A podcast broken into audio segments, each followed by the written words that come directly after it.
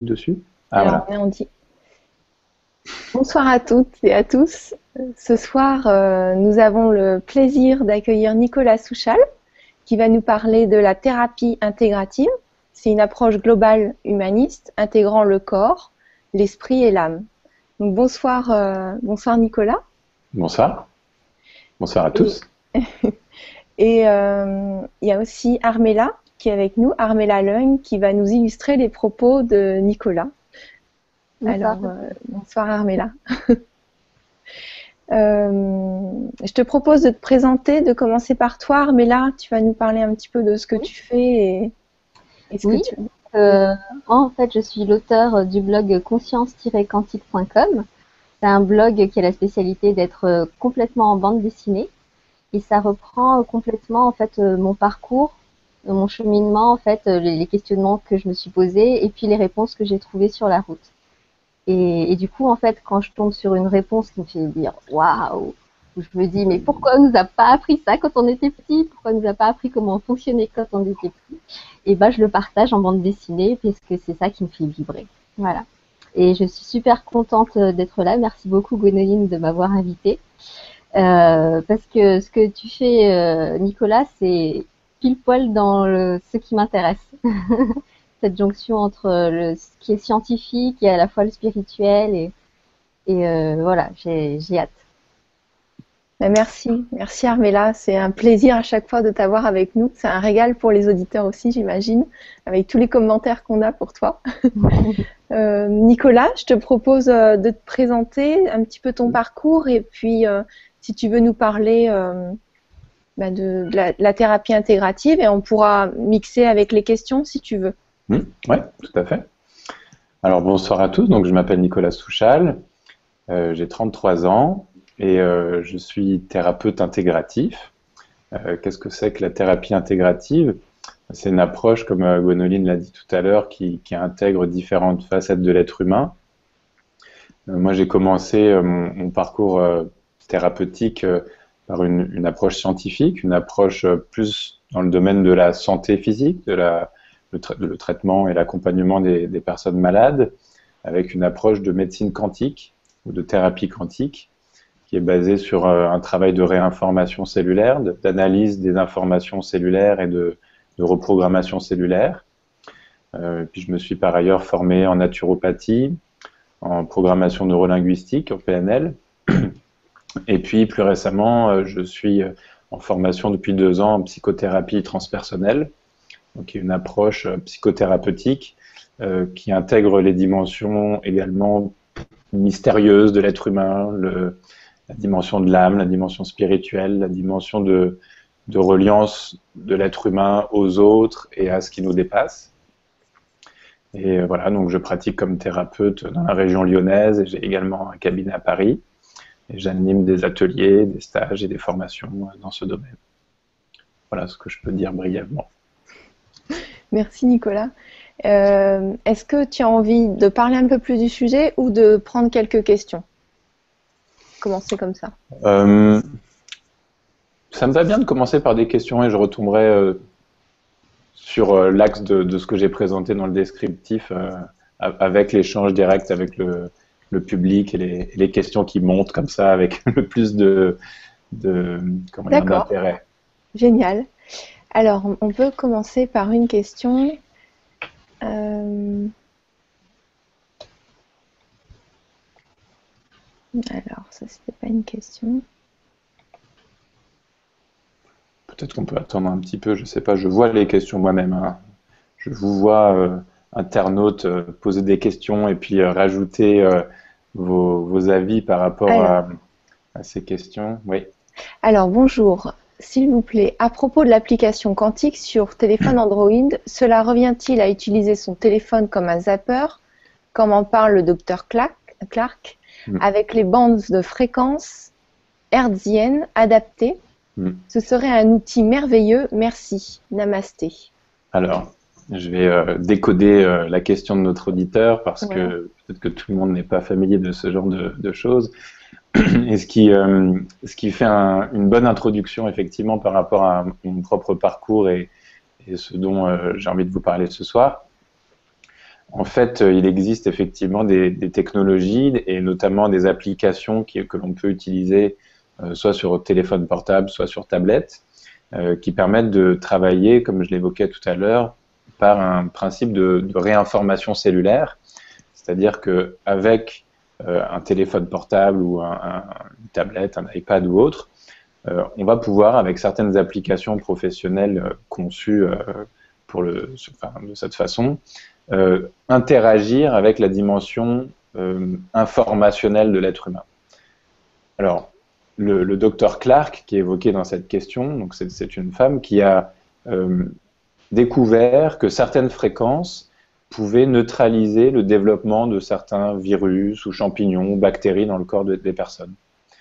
Et effectivement, avec des appareils de thérapie quantique, des appareils plus perfectionnés que, juste un téléphone portable avec une application, avec des appareils tels que le système Live, que j'utilise en consultation parfois, on va pouvoir en effet utiliser cet appareil pour envoyer des ondes électromagnétiques dans le corps d'une personne de façon à émettre des fréquences qui empêchent le développement ou qui neutralisent le développement de certains pathogènes, virus, bactéries, champignons ou autres. Les applications dont il est question ici euh, sur un téléphone portable euh, ne permettent pas d'émettre des fréquences de cette nature euh, pour neutraliser ces pathogènes dans le corps, puisque les bandes de fréquences en question ne sont pas n'est pas possible d'utiliser ces fréquences-là avec ces appareils-là. En fait, ça fonctionne un petit peu différemment. Euh, on, va pouvoir faire pas mal de choses très intéressantes avec ces, téléphones ou tablettes, mais pas directement émettre les fréquences électromagnétiques euh, qui peuvent neutraliser ces, parasites. Désolé pour, notre, notre euh, auditrice, mais ça va pas être un zapper type de zapper de Dr Clark que l'on peut utiliser avec avec ces, téléphones. néanmoins, on peut, avec euh, l'application qui s'appelle Quantum Life, que, dont vous pouvez trouver les références euh, à partir de mon site internet corseam.fr, euh, à partir de, cette application, on va pouvoir tester les chakras, tester des types de parasites qui peuvent éventuellement se trouver dans le corps de la personne, mais on ne va pas pouvoir de manière très spécifique envoyer la fréquence de chacun des, champignons, des euh, bactéries ou des virus. Mais ça, on peut le faire par contre avec des appareils plus sophistiqués comme le système Live par exemple. J'espère avoir répondu à votre question. Et euh, en fait, il y a une suite à la question, je viens de voir. Oui. Euh, suite, jusqu'où peut-il déceler les énergies, par exemple les entités, les esprits la nature? Donc voilà, tu as sûrement hum, répondu en partie. En fait, ce qui, est intéressant de voir, c'est que ces outils, ces, systèmes-là, euh, peuvent effectivement donner des informations sur des potentiels de réactivité, des potentiels de stress chez les personnes. Mais avec ces outils, on ne peut pas de manière certaine euh, ou de manière euh, reproductible identifier effectivement une perturbation, une entité ou autre. C'est pas possible avec ces appareils-là. On peut avoir une information, une indication, mais si on refaisait un test quelques minutes après, euh, malheureusement, euh, voilà, on n'aurait pas nécessairement, on retomberait pas nécessairement sur ce même résultat. Et je vous invite plutôt à consulter un, géobiologue pour les esprits de la nature, euh, un radiesthésiste ou, des thérapeutes qui sont plus dans le ressenti énergétique des choses plutôt que de, de, se fier aux machines pour ça. Merci Nicolas. Et euh, merci Namasté pour la question. Euh, bonjour, je m'apprête à me lancer en tant que thérapeute intégrative holistique, construction, site web, etc. Auriez-vous des conseils pour le début de, cette pratique, cadre juridique et tout ça? Hmm. Voilà, ça c'est un petit peu hors. Euh, Technique. Je ne vais pas répondre directement parce qu'il n'y a pas de formule. moi, ce que je vous invite à faire, c'est surtout à, avoir à faire une bonne formation.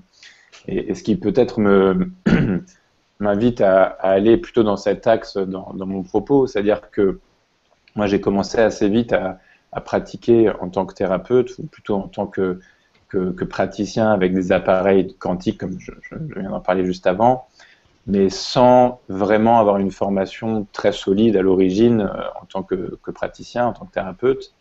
Et je m'aperçois aujourd'hui, euh, a posteriori ou, quelques années après, puisque j'ai commencé en 2007-2008, donc ça fait déjà quelques années, que finalement la formation que je fais aujourd'hui de psychothérapeute qui est d'une toute autre profondeur de travail, permet d'appréhender ce qu'est la relation thérapeutique. et je ne dis pas à chacun de se former en psychothérapie, c'est pas ce que je veux dire. Mais par contre, d'envisager la thérapie non plus comme simplement une approche où on utilise des techniques, mais plutôt comme un processus dans lequel on va entrer euh, et dans lequel il va falloir s'engager. Et ce que j'évoquais dans la présentation euh, de la Vibra conférence de ce soir, c'est que euh, voilà, beaucoup d'entre nous vont voir des thérapeutes, peut-être de multiples thérapeutes, font un petit peu leur marché ici et là, et, Dieu sait si moi-même je l'ai fait pendant des années, et ont des résultats des fois, et puis ça tient pas dans le temps ou autre. Et finalement, il y a peu de personnes qui s'engagent véritablement dans un travail.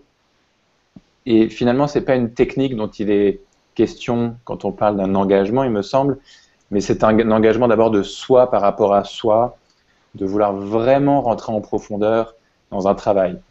je ne réponds pas du tout à la question de quels sont les ingrédients pour pouvoir commencer une pratique, peut-être on y reviendra tout à l'heure, mais en tout cas, c'est ce sur quoi j'aimerais aujourd'hui euh, insister, ou ce dont j'aimerais parler, c'est quelle est la posture en tant que patient que l'on a, et quelle est la posture en tant que thérapeute que l'on a.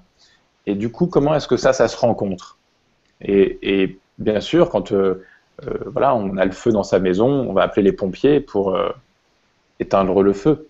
Et quand on a mal, on va éventuellement prendre un, médicament ou aller voir un praticien qui, va peut-être nous soulager momentanément pour, pour une douleur, euh, que ce soit physique ou psychique.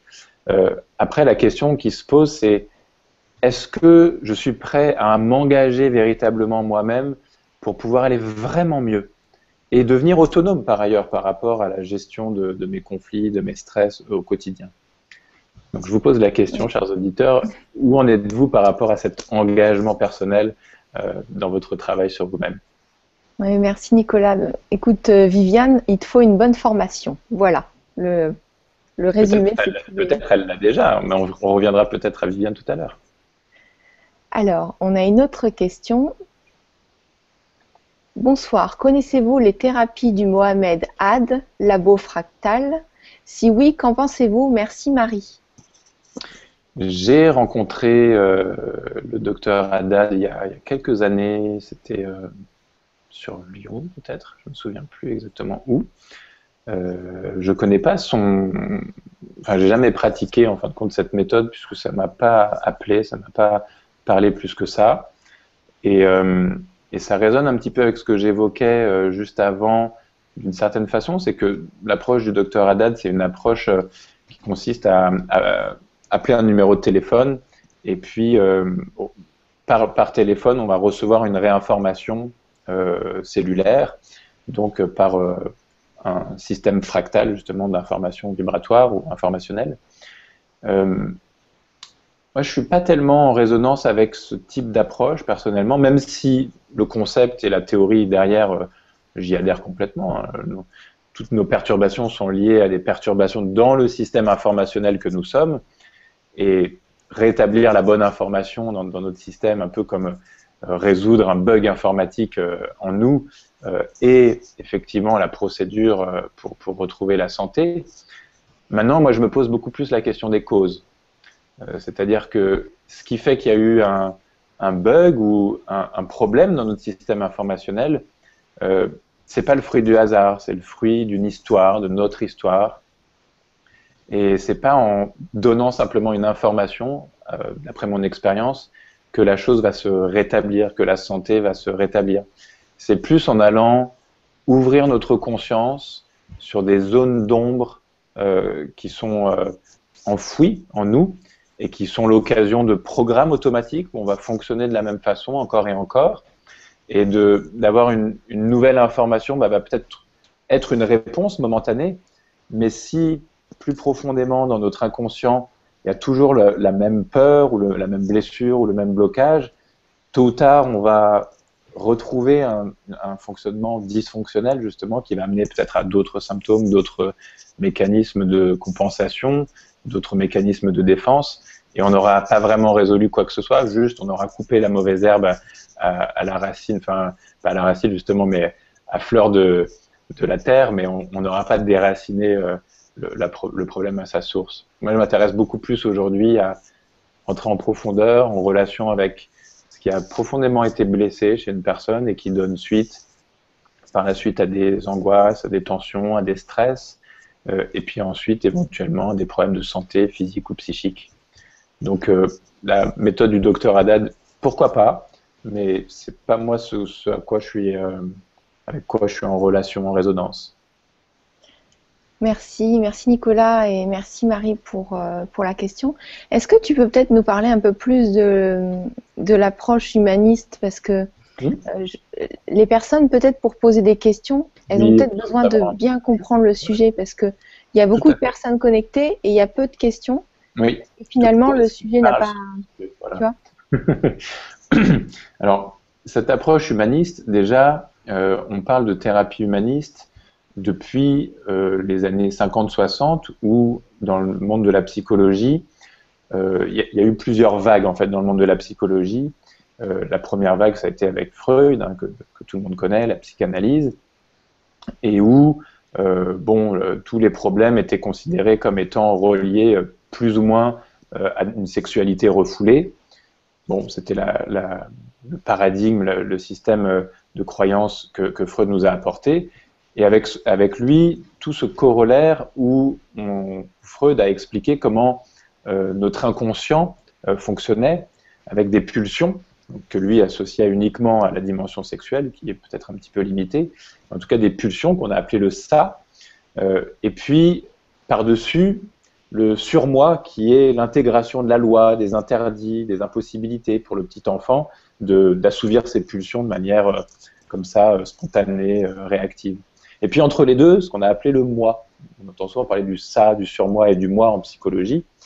Et ce moi, il est euh, cette partie en nous qui doit à la fois gérer ces pulsions, ce ça en nous, qui viennent des profondeurs de notre être, et puis gérer aussi les interdits du surmoi associés euh, aux impossibilités euh, dans la vie.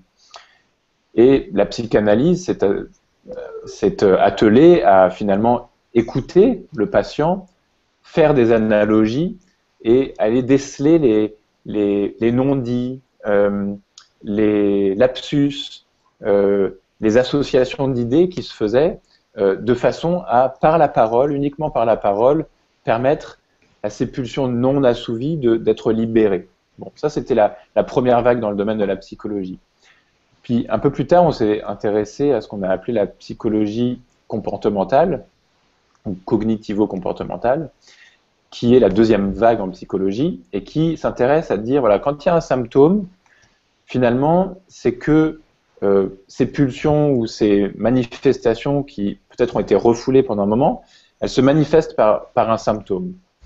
Et on va essayer d'apprendre euh, à ce patient d'autres stratégies, d'autres façons, c'est-à-dire de réorienter quelque part, de reprogrammer d'autres façons de traiter ces mêmes euh, pulsions, de traiter cette même énergie, ce réservoir énergétique, en s'exprimant d'une autre façon. Mais quelque part, on n'écoutait pas vraiment la personne en tant que l'être qu'elle était, avec ses envies, ses besoins, euh, son chemin d'évolution. Et est venue la troisième vague qui, dans la psychologie qui s'appelle la psychologie humaniste et qui consiste à considérer la personne non plus uniquement comme un symptôme ou des symptômes, mais comme une personne à part entière, avec ses besoins, mais aussi ses aspirations, ses envies et cette soif de réalisation. Et c'est à partir de ce moment-là qu'on a commencé à considérer justement les, les, plus hauts niveaux, entre guillemets, de l'être humain avec cette aspiration à se réaliser, à s'accomplir. Et la psychologie humaniste ou la thérapie humaniste s'intéresse à voir cette personne dans son ensemble avec sa dimension peut-être blessée, souffrante, mais aussi tout son potentiel. Et d'aller peut-être plus puiser dans sa capacité en elle-même à aller puiser dans ses ressources, de façon à peut-être se réaligner avec elle-même. Et c'est si on est réaligné avec nous-mêmes que la guérison et que les symptômes disparaissent, euh, que la guérison peut advenir et que les symptômes disparaissent en fin de compte naturellement. Et moi, je m'inscris dans cette euh, dans cette approche de la thérapie qui consiste à regarder la personne dans son ensemble avec tous ces aspects, tous ces niveaux, physique, énergétique, émotionnel, mental et également spirituel. Et cette approche euh, intégrative euh, s'intéresse au corps physique, euh, à sa capacité à accueillir les émotions, à sa capacité à se détendre, à se déposer sur le sol, à ressentir, mais aussi des plus hautes aspirations de l'être humain, des aspirations spirituelles qui nous animent. Et c'est ça un petit peu cette approche intégrative, cette approche qui englobe toutes les dimensions de l'être humain et où chaque aspect de l'être humain est comme le reflet des autres aspects vus sous un autre angle. Et c'est comme ça que j'aborde euh, la relation thérapeutique en regardant la personne comme un tout, comme un être humain total. On ne peut pas dissocier une partie d'une autre. D'accord. Merci beaucoup Nicolas, c'est très très intéressant. Euh, très intéressant. Alors, on va prendre une, autre question. Nous sommes tous des guérisseurs et nous nous guérissons nous-mêmes. Se faire accompagner, c'est surtout s'engager vis-à-vis de soi vers ces guérisons avec un peu d'aide. Ne croyez jamais que quelqu'un va vous guérir, faites-le. Viviane. Merci Viviane pour ce, commentaire. Il me semble que c'est effectivement euh, ce que, ce que j'évoquais tout à l'heure en partie. C'est-à-dire que, effectivement, c'est notre guérisseur intérieur qu'il s'agit de mobiliser, ce guérisseur qui est, certains l'appellent le moi supérieur, d'autres l'appellent l'âme, d'autres l'appellent la vie, d'autres l'appellent le système énergétique, peu importe son nom, en tout cas ce guérisseur intérieur, euh, lui, il est là en nous, toujours disponible, toujours prêt finalement à ce que l'on retrouve notre équilibre, notre homéostasie. Et parfois, et souvent quand on a des problèmes, il y a comme des programmes qui sont contradictoires, qui vont à l'encontre de ce principe vital, de cet élan vital à s'auto-guérir. Et en général, quand on est tout seul, on est pris, on est euh, quelque part bloqué dans nos propres mécanismes de défense, et c'est pour ça qu'on tourne en rond. C'est pour ça que les mêmes situations se répètent, c'est pour ça que quelque part, on a besoin d'être accompagné. Parce que nous-mêmes, on ne voit pas dans nos angles morts. Et c'est seulement avec l'aide d'un thérapeute, et je vais peut-être en parler juste après ou un peu plus tard, quel est le rôle de ce thérapeute, c'est seulement avec un thérapeute que l'on va pouvoir, en tout cas momentanément, jusqu'à après être vraiment autonome, mais souvent c'est, quand je lis ce genre de phrase, c'est un besoin d'autonomie qui est là, mais c'est aussi une peur de s'engager, une peur aussi de donner le pouvoir à l'autre dont, dont ça part. Et je crois que c'est seulement justement dans cette relation thérapeutique où on va s'ouvrir, mais sans croire aveuglément que c'est le, le, thérapeute qui va nous guérir, certainement pas, mais on va s'ouvrir et accepter que l'autre nous renvoie des aspects de nous-mêmes que nous ne connaissons peut-être même pas, mm. des ombres de nous-mêmes que nous ignorions. Et c'est parce que c'était des aspects inconscients de nous, des ombres en nous, qu'on va les projeter à l'extérieur sur les autres. On passe notre temps à ça on passe notre temps finalement à croire que l'on est comme ci, comme ça, et puis que les autres ils sont comme ci, comme ça, et puis moi, et puis eux, et puis lui, et puis elle. Et on, se distingue toujours les uns des autres, alors qu'en fait, tout l'univers est en nous et tout l'univers est dans l'autre. Et ce que l'on n'aime pas chez l'autre, en fait, c'est quelque chose qui est chez nous et dont on n'a pas encore pris conscience, tout simplement. Peut-être chez l'autre c'est plus gros et chez nous c'est peut-être plus petit, mais c'est quand même là à l'intérieur. Et le thérapeute, dans la relation thérapeutique va nous amener, soit parce qu'il va nous en parler, nous l'évoquer, soit simplement parce qu'on va projeter nous-mêmes sur lui, cette ombre de nous-mêmes, ou, sur la relation avec lui, eh bien ce thérapeute va nous amener à reconnaître, waouh, il y a ça en moi, il y a ce ressenti en moi, il y a cette colère, ou il y a cette violence, ou il y a cette peur. Et c'est seulement parce que je vais petit à petit reconnaître ces choses en moi-même, donc effectivement, c'est soi-même qui allons guérir, mais par l'aide de l'autre, seulement parce que je vais reconnaître ces choses en moi-même et les accueillir, et être un bon père ou une bonne mère pour moi, ou les deux, que je vais pouvoir accueillir tout cela en moi, et que alors je vais pouvoir permettre à l'alchimie d'opérer. Donc effectivement, c'est nous-mêmes qui allons nous guérir, et effectivement, on a besoin de l'autre. On n'est pas des êtres euh, solitaires, nous sommes des êtres sociaux qui ont besoin de la relation euh, pour euh, fonctionner et aussi pour guérir. Merci Nicolas. on va prendre une autre question. Pensez-vous que l'hypnose et magnétisme nous aident aussi à retrouver notre pouvoir de créer? Camus, Joël. Bien sûr, bien sûr, l'hypnose et le magnétisme peuvent nous aider, peuvent nous aider. Ce sont des, méthodes qui, bon, chacune dans leur domaine, ont montré leurs effets, je pense, depuis quelques millénaires. Hein. Euh, l'hypnose ne date pas d'hier, c'est une pratique qui est utilisée depuis bien longtemps, tout comme le magnétisme. Euh, notre pouvoir de créer, bon, euh, je ne sais pas exactement quel est le lien direct, en tout cas entre notre pouvoir de créer et euh, le magnétisme.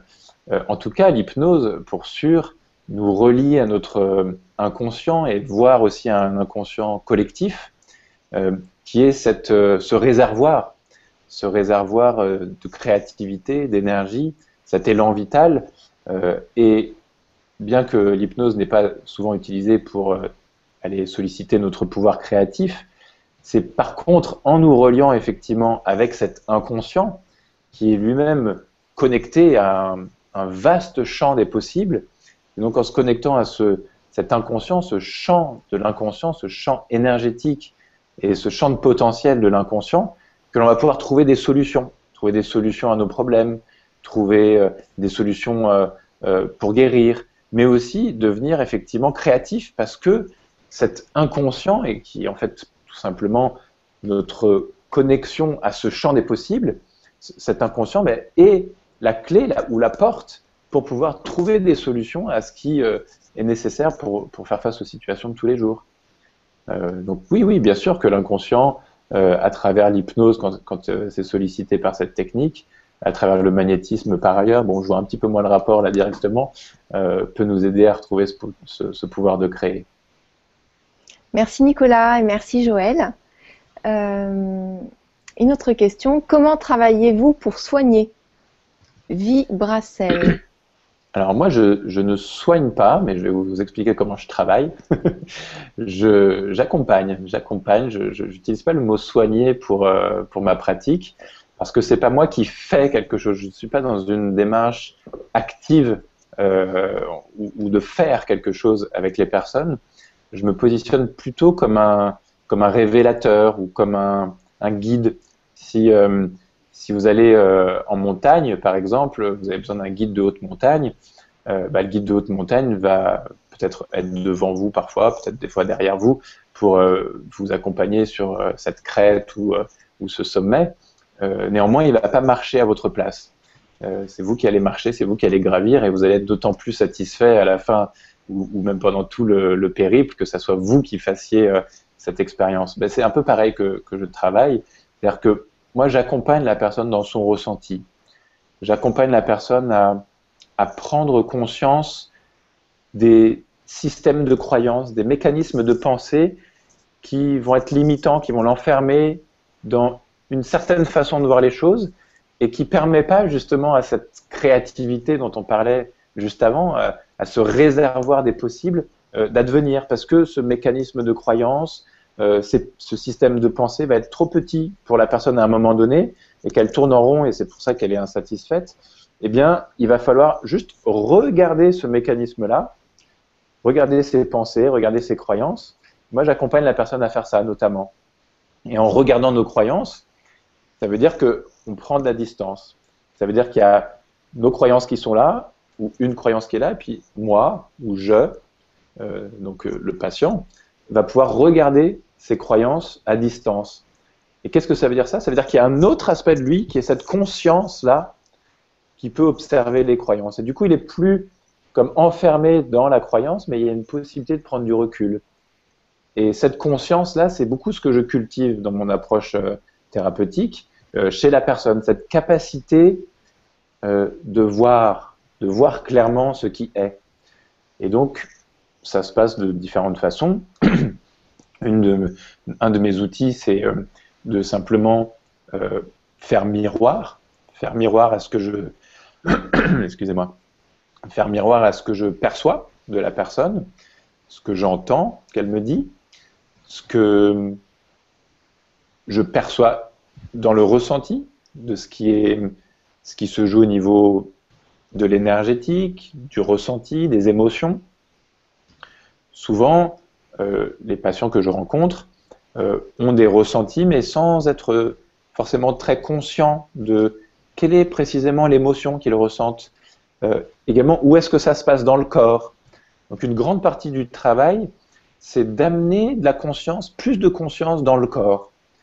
Avec une plus grande conscience dans le corps, je vais pouvoir mobiliser mes ressources, accueillir les émotions dans ce corps et, pouvoir laisser le processus qui peut-être a été interrompu un jour se terminer. Parce que finalement, toutes nos blessures, tous nos problèmes, toutes nos problématiques sont liées à ce qu'on appelle dans justement la thérapie humaniste, en gestalt thérapie, des gestalt, c'est-à-dire des cycles qui ont été interrompus à un moment donné, soit au début, soit au milieu, soit à la fin. Il y a un cycle de contact, qu'on appelle, c'est-à-dire une émotion qui été éprouvée et dès le début, j'ai été interrompu, j'ai pas pu vivre pleinement mon émotion. Par exemple, euh, je suis super content, papa rentre du travail, j'ai envie de lui sauter dans les bras, je m'approche de lui, puis il se tourne, il ouvre le frigo et il sort une bière. Un exemple euh, typique. Là, je vais avoir cette émotion d'enthousiasme, de joie, de sauter dans les bras de papa, et je ne vais pas pouvoir la vivre intensément, parce que il va détourner son regard de moi, il m'a pas vu arriver, et puis euh, c'est un peu stéréotypé cet exemple, mais on a tous vécu des choses comme ça. Et du coup, je ne vais pas pouvoir laisser cette émotion, laisser cet élan de vie s'exprimer pleinement. Et bien dans le travail, je vais peut-être amener la personne à recontacter cet élan de joie, sans même qu'elle se rappelle de l'événement initial il y a peut-être 40 ans, puisque cet, événement, finalement, il se reproduit tout le temps. La boucle n'étant pas bouclée, on va attirer des nouvelles situations encore et encore, nous permettant de finir ce cycle. Et donc, par rapport à une situation présente, je vais peut-être accompagner la personne à pouvoir exprimer cette émotion-là pleinement dans son corps voilà. Ça, c'est une partie du travail que, je vais proposer. D'accompagner à vivre, à terminer des gestalts, à terminer des cycles émotionnels qui euh, n'ont pas pu se terminer. Puis des fois, euh, les cycles, il y a eu le plein contact, l'émotion a été pleinement vécue, et puis la rupture a été trop brutale. Une séparation avec quelqu'un, un conjoint ou, un décès prématuré. J'ai pas pu dire au revoir, j'ai pas pu intégrer quelque chose de cette relation. Et du coup, il y a comme quelque chose en moi qui n'a pas pu faire le deuil vraiment. Et des situations comme ça, de la même façon, on en vit tous. Et du coup, on va avoir toujours des difficultés avec les fins, les fins de week-end, les fins de vacances, les fins de relations. On va pas, on va pas vouloir terminer quoi que ce soit.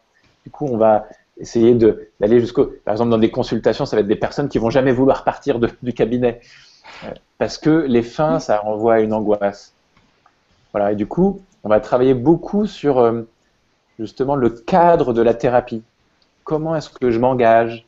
Comment est-ce que je vis pleinement mes émotions ou ce qu'il y a à vivre? Et puis comment je termine? Voilà une, façon de, parler de comment est-ce que je, travaille. Beaucoup un travail sur euh, prendre conscience de ses émotions, prendre conscience de ses croyances. Et tout ça, ça se passe beaucoup dans le corps et après, j'utilise beaucoup d'outils différents, enfin en tout cas plusieurs outils différents. Euh, les constellations, je, travaille euh, à, faire des proposer des mises en situation.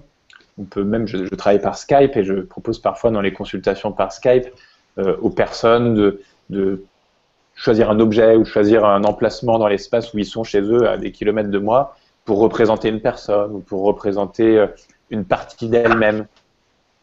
Et puis, tout simplement, euh, de voir comment elles, peuvent relationner à cette partie d'elles-mêmes ou à cette partie, à, cette autre personne. Voilà, donc des, mises en situation comme ça. Je propose aussi un travail euh, de, méditation guidée euh, ou des rêves éveillés, des relaxations. Tout ça pour aller toujours solliciter les ressources de la personne à l'intérieur. Toujours accompagner la personne à solliciter ses ressources. Et moi, je ne fais pas grand-chose en fait.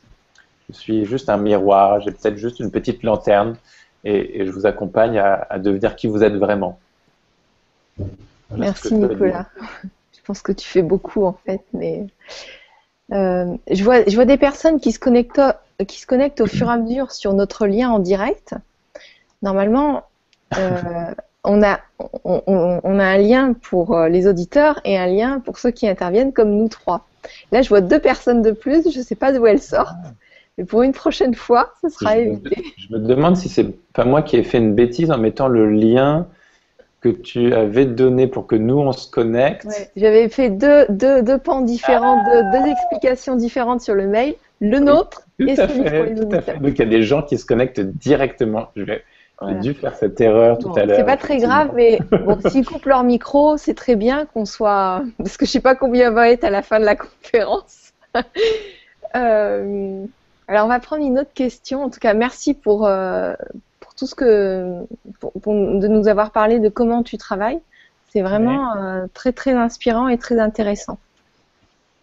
Et merci, merci Yves Brassel pour ta question. Alors. On a Caprice qui nous demande peut-on avoir des informations spécifiques pour être complètement autonome dans notre auto-guérison?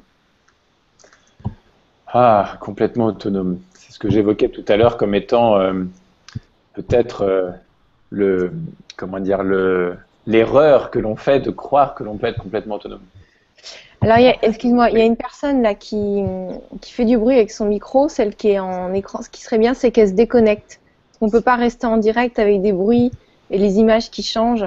Asma, si elle peut se déconnecter Oui, et, et, et aller sur la télé du grand changement, se reconnecter avec le bon lien, ce serait très gentil de ta part, Asma.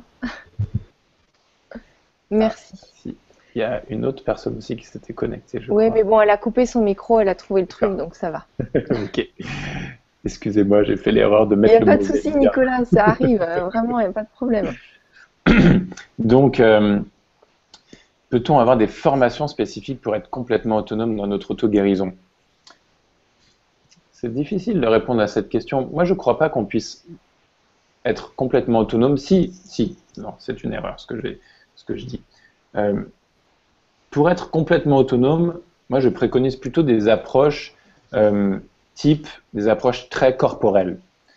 Si euh, vous pratiquez par exemple une, technique comme le mouvement régénérateur, qui est, une approche euh, euh, japonaise, qui, a un autre nom qui, est- qui est le Seitai, c'est une approche où on va laisser la possibilité à son corps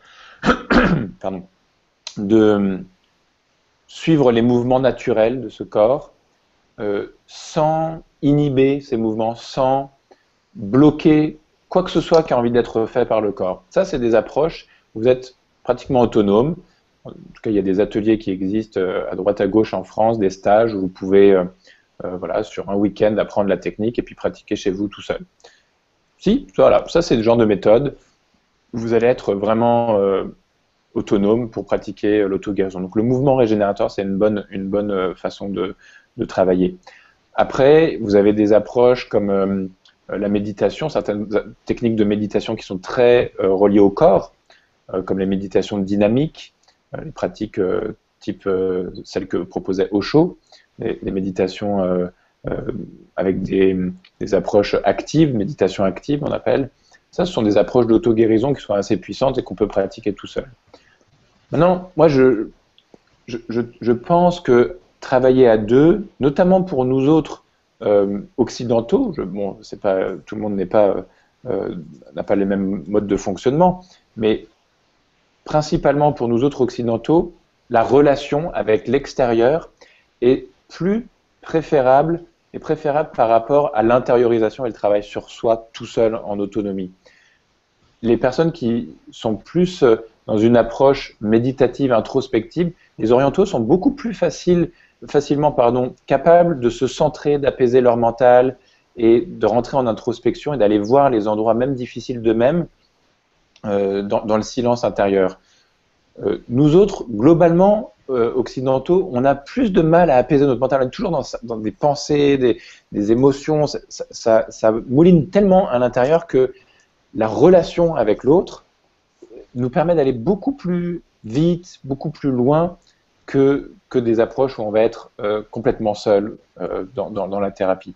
En tout cas, c'était moi ce que j'en ai compris et, c'est ce dont je peux faire l'expérience. Et à nouveau, c'est tout simplement pour pouvoir aller dans les endroits où, notre euh, ego ou, nos mécanismes de protection veulent surtout pas nous emmener et, et justement d'être accompagnés en confiance dans ces endroits-là, bon, ben, ça demande d'être avec l'autre.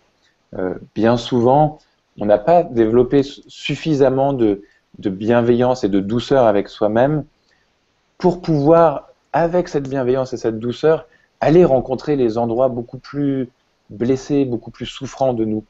Parce que pour aller dans ces endroits-là, il faut beaucoup de force, beaucoup de courage, beaucoup de, de détermination et beaucoup d'amour de soi-même. Et peut-être que ça, c'est une étape ultérieure, en tout cas bien souvent, dans le processus de guérison. Ça demande d'abord d'apprendre à s'aimer soi-même, de se connaître soi-même, de s'écouter, d'être vraiment très bienveillant avec soi. Et ça, ça demande déjà pas mal d'années de thérapie. Et euh, donc, euh, oui, et puis de trouver un thérapeute aussi avec lequel on est totalement en confiance pour pouvoir s'exprimer. Toi, c'est ce que tu proposes, c'est la confiance, c'est le non-jugement aussi. C'est ce qui fait que la personne, elle peut se déposer dans tout ce qu'elle a à exprimer. Et c'est plus profond. C'est des, conditions vraiment préalables. Après, comme, comme je disais, merci euh, Gwénoline pour ton, ton, commentaire. Comme je disais tout à l'heure, il y a plusieurs formes de, travail sur soi, plusieurs formes de thérapie. Euh, moi, là, je parle d'un travail sur soi en profondeur, qui, qui, soit une vraie démarche engagée pour pouvoir euh, guérir des blessures profondes sur soi. Euh, bon, ben, dans cette perspective-là, on ne peut pas tellement faire l'économie d'être dans une relation de confiance et de pouvoir vraiment être soi-même. Si l'autre va nous juger ou si l'autre va euh, avoir des croyances qui sont déjà limitantes pour nous, ben on on va pas se, se, dévoiler en fin de compte devant cette personne. On va travailler en surface et peut-être c'est ce qui est nécessaire pendant un moment. Mais si on veut vraiment faire un travail en profondeur, il faut que l'autre soit allé à ce niveau de profondeur aussi. Merci Nicolas et merci Caprice aussi. Merci Caprice euh, pour la question. Alors, comment expliquer les guérisons entre flammes jumelles? Ça m'est plusieurs fois, ça m'est arrivé plusieurs fois. Marie-Laurence. Ben, il faudrait déjà savoir ce, ce, dont elle parle exactement. Bon, des flammes jumelles, euh, c'est des, des, dames en fait qui se rencontrent et qui, euh, bon, sont, sont, comme on pourrait dire deux parties d'une même âme en fin de compte, hein, ou, comme deux jumeaux. Hein, c'est pour ça qu'on utilise ce mot. Euh, effectivement, quand on rencontre une âme sœur ou, une flamme jumelle dans, sa vie, enfin, ou ce qu'on appelle en tout cas comme tel, ou pour ceux qui ne sont pas familiers de ce type de vocabulaire, pour euh, lorsque l'on rencontre quelqu'un qui, dès la, la, première, le premier instant, vraiment nous fait un effet tel qu'on se dit mais c'est pas possible, j'ai l'impression de la connaître déjà alors qu'on ne la connaît pas. Ce type de rencontre d'âme, on pourrait dire, bah, effectivement, quand on, on, rencontre ce type de personne, c'est un peu comme si on se regardait dans un, on se regardait dans un miroir. Et donc, euh, quand on se regarde dans un miroir, euh, si on est une femme, par exemple, en train de se maquiller, ben, on va pouvoir ajuster le, le, petit bout de, de, rouge à lèvres qu'on a fait dépasser, etc.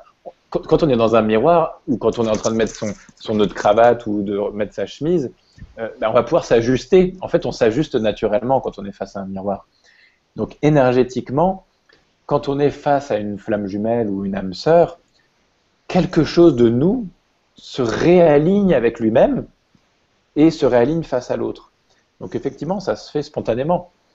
Et là, il n'est pas tellement besoin de parler de quoi que ce soit. La rencontre en tant que telle euh, permet déjà une reconnexion à notre dimension spirituelle, puisque c'est de ça dont il s'agit, hein, les flammes jumelles, des êtres spirituellement euh, connectés, euh, même plus que connectés, spirituellement très en lien. Donc ça nous reconnecte nous-mêmes à cette source d'où nous venons avec cette flamme jumelle. Donc bien souvent, cette connexion à la source déjà a été un petit peu bouchée. Donc de rencontrer une telle personne, ça nous ramène à cet espace spirituel en nous. Donc rien que ça, c'est déjà une, forte guérison. et puis après, justement, le fait que l'autre nous renvoie tellement de nous-mêmes, eh bien, ça nous, ça nous oblige à nous réajuster. Donc, euh, bon, oui, bah, effectivement, c'est une façon de les expliquer. Maintenant, il n'y a pas grand-chose à faire. merci Nicolas, ta question, la réponse elle est vraiment très très claire. Euh, merci beaucoup. Ça te parle, Gwénoline Oui, ça me parle, oui. Euh, forcément, tout me parle, donc sinon je t'aurais pas invité. Euh, Marie-Laurence, merci pour ta question. Et Nicolas, merci donc pour la réponse. Alors, bonsoir Nicolas, j'aimerais connaître votre point de vue sur les appareils de thérapie par ondes scalaires mis au point par le PR. professeur Mail. Ouais, professeur Mail. Et présenté par certains scientifiques comme la médecine de demain. Merci infiniment pour votre approche. Hugues. Bonsoir Hugues. Euh, je ne connais pas très précisément, euh, enfin je connais pas les appareils en question du professeur Mail, j'ai un petit peu lu sur, son travail. Euh, les ondes scalaires, ce sont des, des, ondes qui, contrairement aux ondes électromagnétiques qui se déplacent dans l'espace et dans le temps, les ondes scalaires sont des, formes d'ondes de communication d'informations qui se, se déplacent pas, sont instantanées. Et donc le travail avec ces ondes scalaires permet de, faire un travail en profondeur sur des dimensions de l'être qui sont des dimensions euh, au-delà de l'énergétique. On est dans l'information pure euh, et du coup une transformation au niveau de cette information bah, permet effectivement des retombées sur le plan euh, mental, émotionnel, énergétique et puis physique notables. Donc c'est des approches pour moi très intéressantes. Moi, ça fait des années que je travaille, depuis, euh, depuis 2007, que je travaille avec des appareils euh, qui sont basés sur les ondes scalaires. Hein. le système Live que j'utilise euh, travaille sur ce principe-là. Donc, bon, le professeur Mel, finalement, s'inscrit dans la lignée de, de, dizaines et de dizaines de thérapeutes ou de, ou de chercheurs qui, qui ont développé des outils et, une approche basée sur ces ondes scalaires. la radionique, hein, le travail à distance en radionique qui a déjà plusieurs dizaines d'années, euh, c'est basé exactement sur, cette même, euh, sur ce même principe. On peut regarder ça comme effectivement une médecine de demain. Je pense que dans une certaine mesure, ça l'est. Ça demande d'y croire, puisque la croyance va, ouvrir la porte à ce que quelque chose puisse se passer au niveau informationnel chez nous. Euh, mais moi, je crois que la médecine de demain, elle n'est pas à cet endroit-là. Ou en tout cas, que si on, on considère uniquement cette approche telle qu'elle, euh, on passe à côté de l'essentiel en fait. Euh, pour moi, la médecine de demain, c'est une médecine intégrative, c'est-à-dire une médecine qui intègre la conscience. Moi, ça fait maintenant près de dix ans que je travaille avec des appareils euh, informationnels, plus ou moins proches de ce que propose ce, professeur Mail. Et ce dont je m'aperçois, c'est que parfois ça marche, parfois ça marche pas. Et tout dépend de là où en est la personne sur son cheminement. Tout dépend des croyances de la personne. Tout dépend des croyances du thérapeute, parce que je connais beaucoup de praticiens aussi qui travaillent avec des appareils comme ça. Plus le thérapeute croit à sa propre machine ou sa propre méthodologie, plus il va faire quelque part euh, effet boule de neige et les patients vont croire, vont adhérer à cette euh, méthode et du coup l'effet placebo, qui est en fin de compte rien d'autre que les mécanismes d'auto-guérison de la personne, hein, dont on parlait tout à l'heure, le guérisseur intérieur. Donc plus il y a de la croyance dans la méthode, plus l'auto-guérisseur va pouvoir être sollicité à travers cette méthode. Et moi, je crois qu'une bonne partie des guérisons qui ont lieu grâce à ces outils est liée aussi à la croyance dans la méthode. Donc, bon, il y a des, comment dire, une explication scientifique très claire de comment fonctionne, en tout cas, qui, est encore euh, jeune, mais en tout cas assez pertinente sur comment fonctionnent ces outils. Ça marche, mais tant que pour moi, il n'y a pas une euh, croissance en conscience de la personne, on n'aura pas résolu le problème. On aura momentanément peut-être éliminé un symptôme, mais on n'aura pas intégralement ou globalement guéri en tant que, en tant que personne. Et pour moi, la médecine de demain, c'est une médecine de la conscience, une médecine qui nous invite à considérer l'être humain déjà comme ce tout que nous sommes. Et du coup, pas voir la solution comme quelque chose d'extérieur, puisqu'à nouveau, on va, va utiliser cet outil, cette machine, ces informations fractales comme le, professeur Haddad utilise. C'est très bien, moi je trouve ça vraiment passionnant et, et j'encourage les personnes qui sont intéressées à tester. Euh, on va utiliser ces, appareils comme ceux du, professeur Mail ou, tous ces autres appareils, et on va croire que le guérisseur intérieur, en fait, il est à l'extérieur. On va projeter à l'extérieur la guérison. C'est nécessaire momentanément. Euh, pour certaines personnes, à un moment donné, ça va être nécessaire de, justement projeter à l'extérieur le guérisseur intérieur. Et puis à un moment donné, tôt ou tard, pour une guérison profonde, il va s'agir de réintégrer ce guérisseur intérieur, de réintégrer ses propres pouvoirs de guérison à l'intérieur de soi. Et je crois que c'est le rôle du thérapeute que d'être justement momentanément cette surface de projection du patient qui va croire que le thérapeute va être celui qui va l'aider ou le guérir. Et puis petit à petit, si le thérapeute est justement suffisamment centré, il va sans cesse le renvoyer à lui-même. Et du coup, lui permettre, en même temps qu'il aura pu projeter sur lui euh, ce guérisseur ou cet accompagnant, ce guide, ce thérapeute, et eh bien en même temps, vu que cette même personne en qui il a confiance l'invite à revenir en lui-même, il va faire ce chemin de retour à la maison, ce, chemin de retour à l'intérieur du cœur, à l'intérieur de, de, notre cerveau euh, euh, entérique, de ce cerveau euh, abdominal qui, qui, comporte toute cette énergie potentielle de guérison. Et du coup, en rentrant à l'intérieur de nous, là, il y a un processus de transmutation profond des mémoires par un travail de conscience qui oblige de traverser les émotions. On ne peut pas faire l'économie de traverser ces ombres si on veut profondément guérir. Donc, oui, pour toutes les techniques, X ou Y, l'hypnose, le magnétisme, les, ondes scalaires, les, les, fractales et toutes les machines et techniques X ou Y, tout est bien.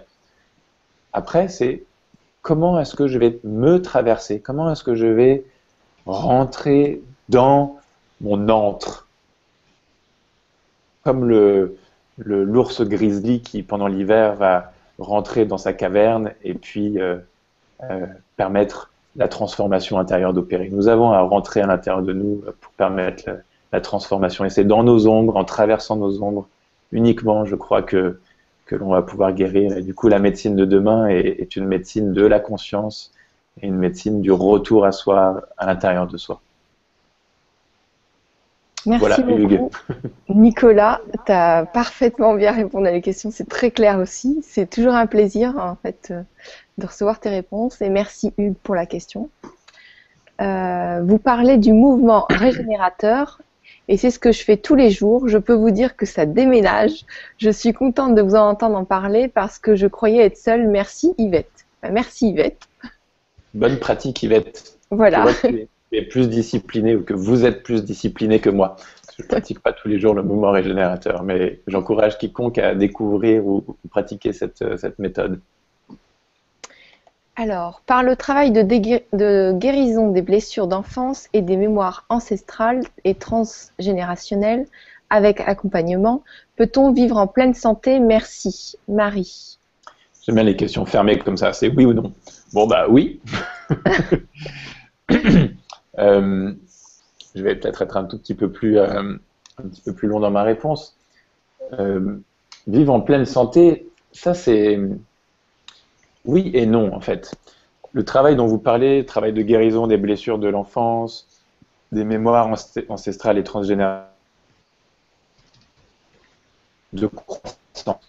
On va faire ce que moi j'appelle un vrai travail sur soi, en allant vraiment regarder euh, le petit enfant blessé à l'intérieur de nous, et on a tous un petit garçon ou une petite fille blessée à l'intérieur de nous. Et là, on va pouvoir effectivement mettre en lumière ces blessures et ces manques. On a tous manqué d'attention, manquer d'amour, manquer de reconnaissance, manquer de confiance ou de sécurité. On a tous manqué de ça. D'aller rencontrer ces endroits de nous qui, ont peur, qui euh, n'ont pas pu exprimer leur tristesse ou qui n'ont pas pu exprimer leur colère ou qui n'ont pas pu exprimer leur joie. C'est faire un véritable travail de croissance qui nous amène à être plus conscients, plus apaisés, plus tranquilles dans la vie. Est-ce que ça nous amène nécessairement à être plus en santé? Je ne suis pas sûr. Globalement, si. Mais la maladie, je crois, est là pour nous guérir. Donc qu'est-ce que ça veut dire être en mauvaise santé ou en bonne santé?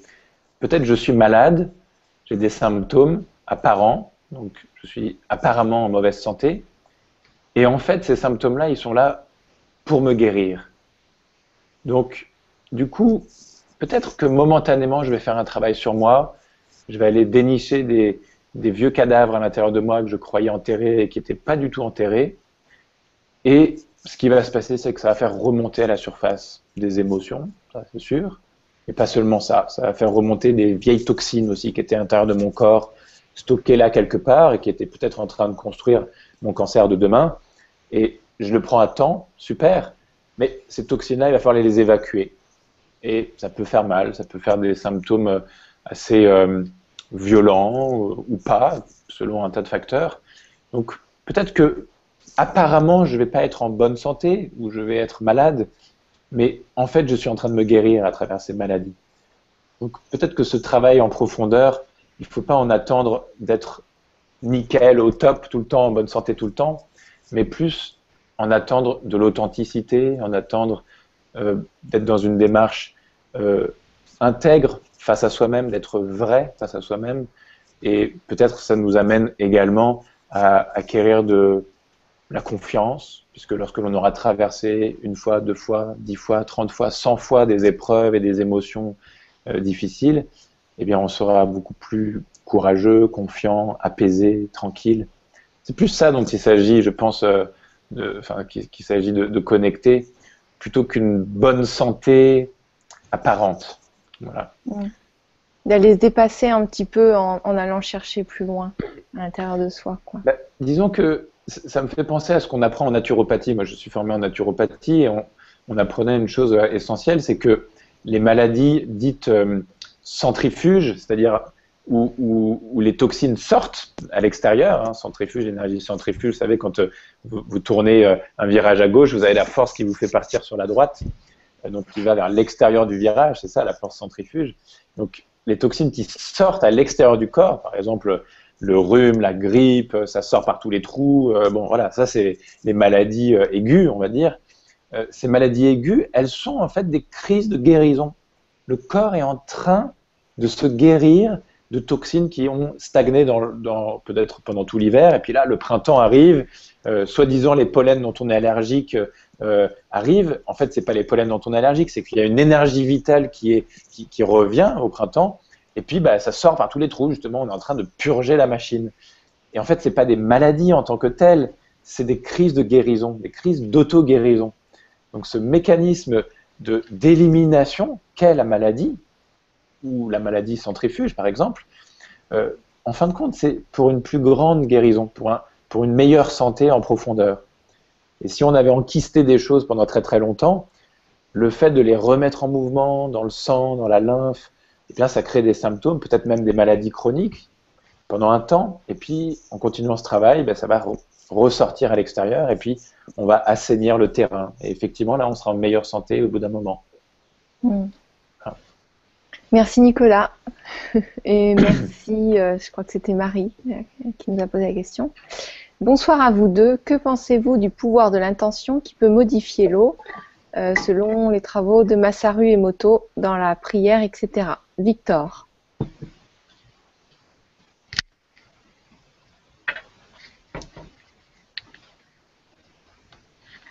T'as as entendu la question, Nicolas?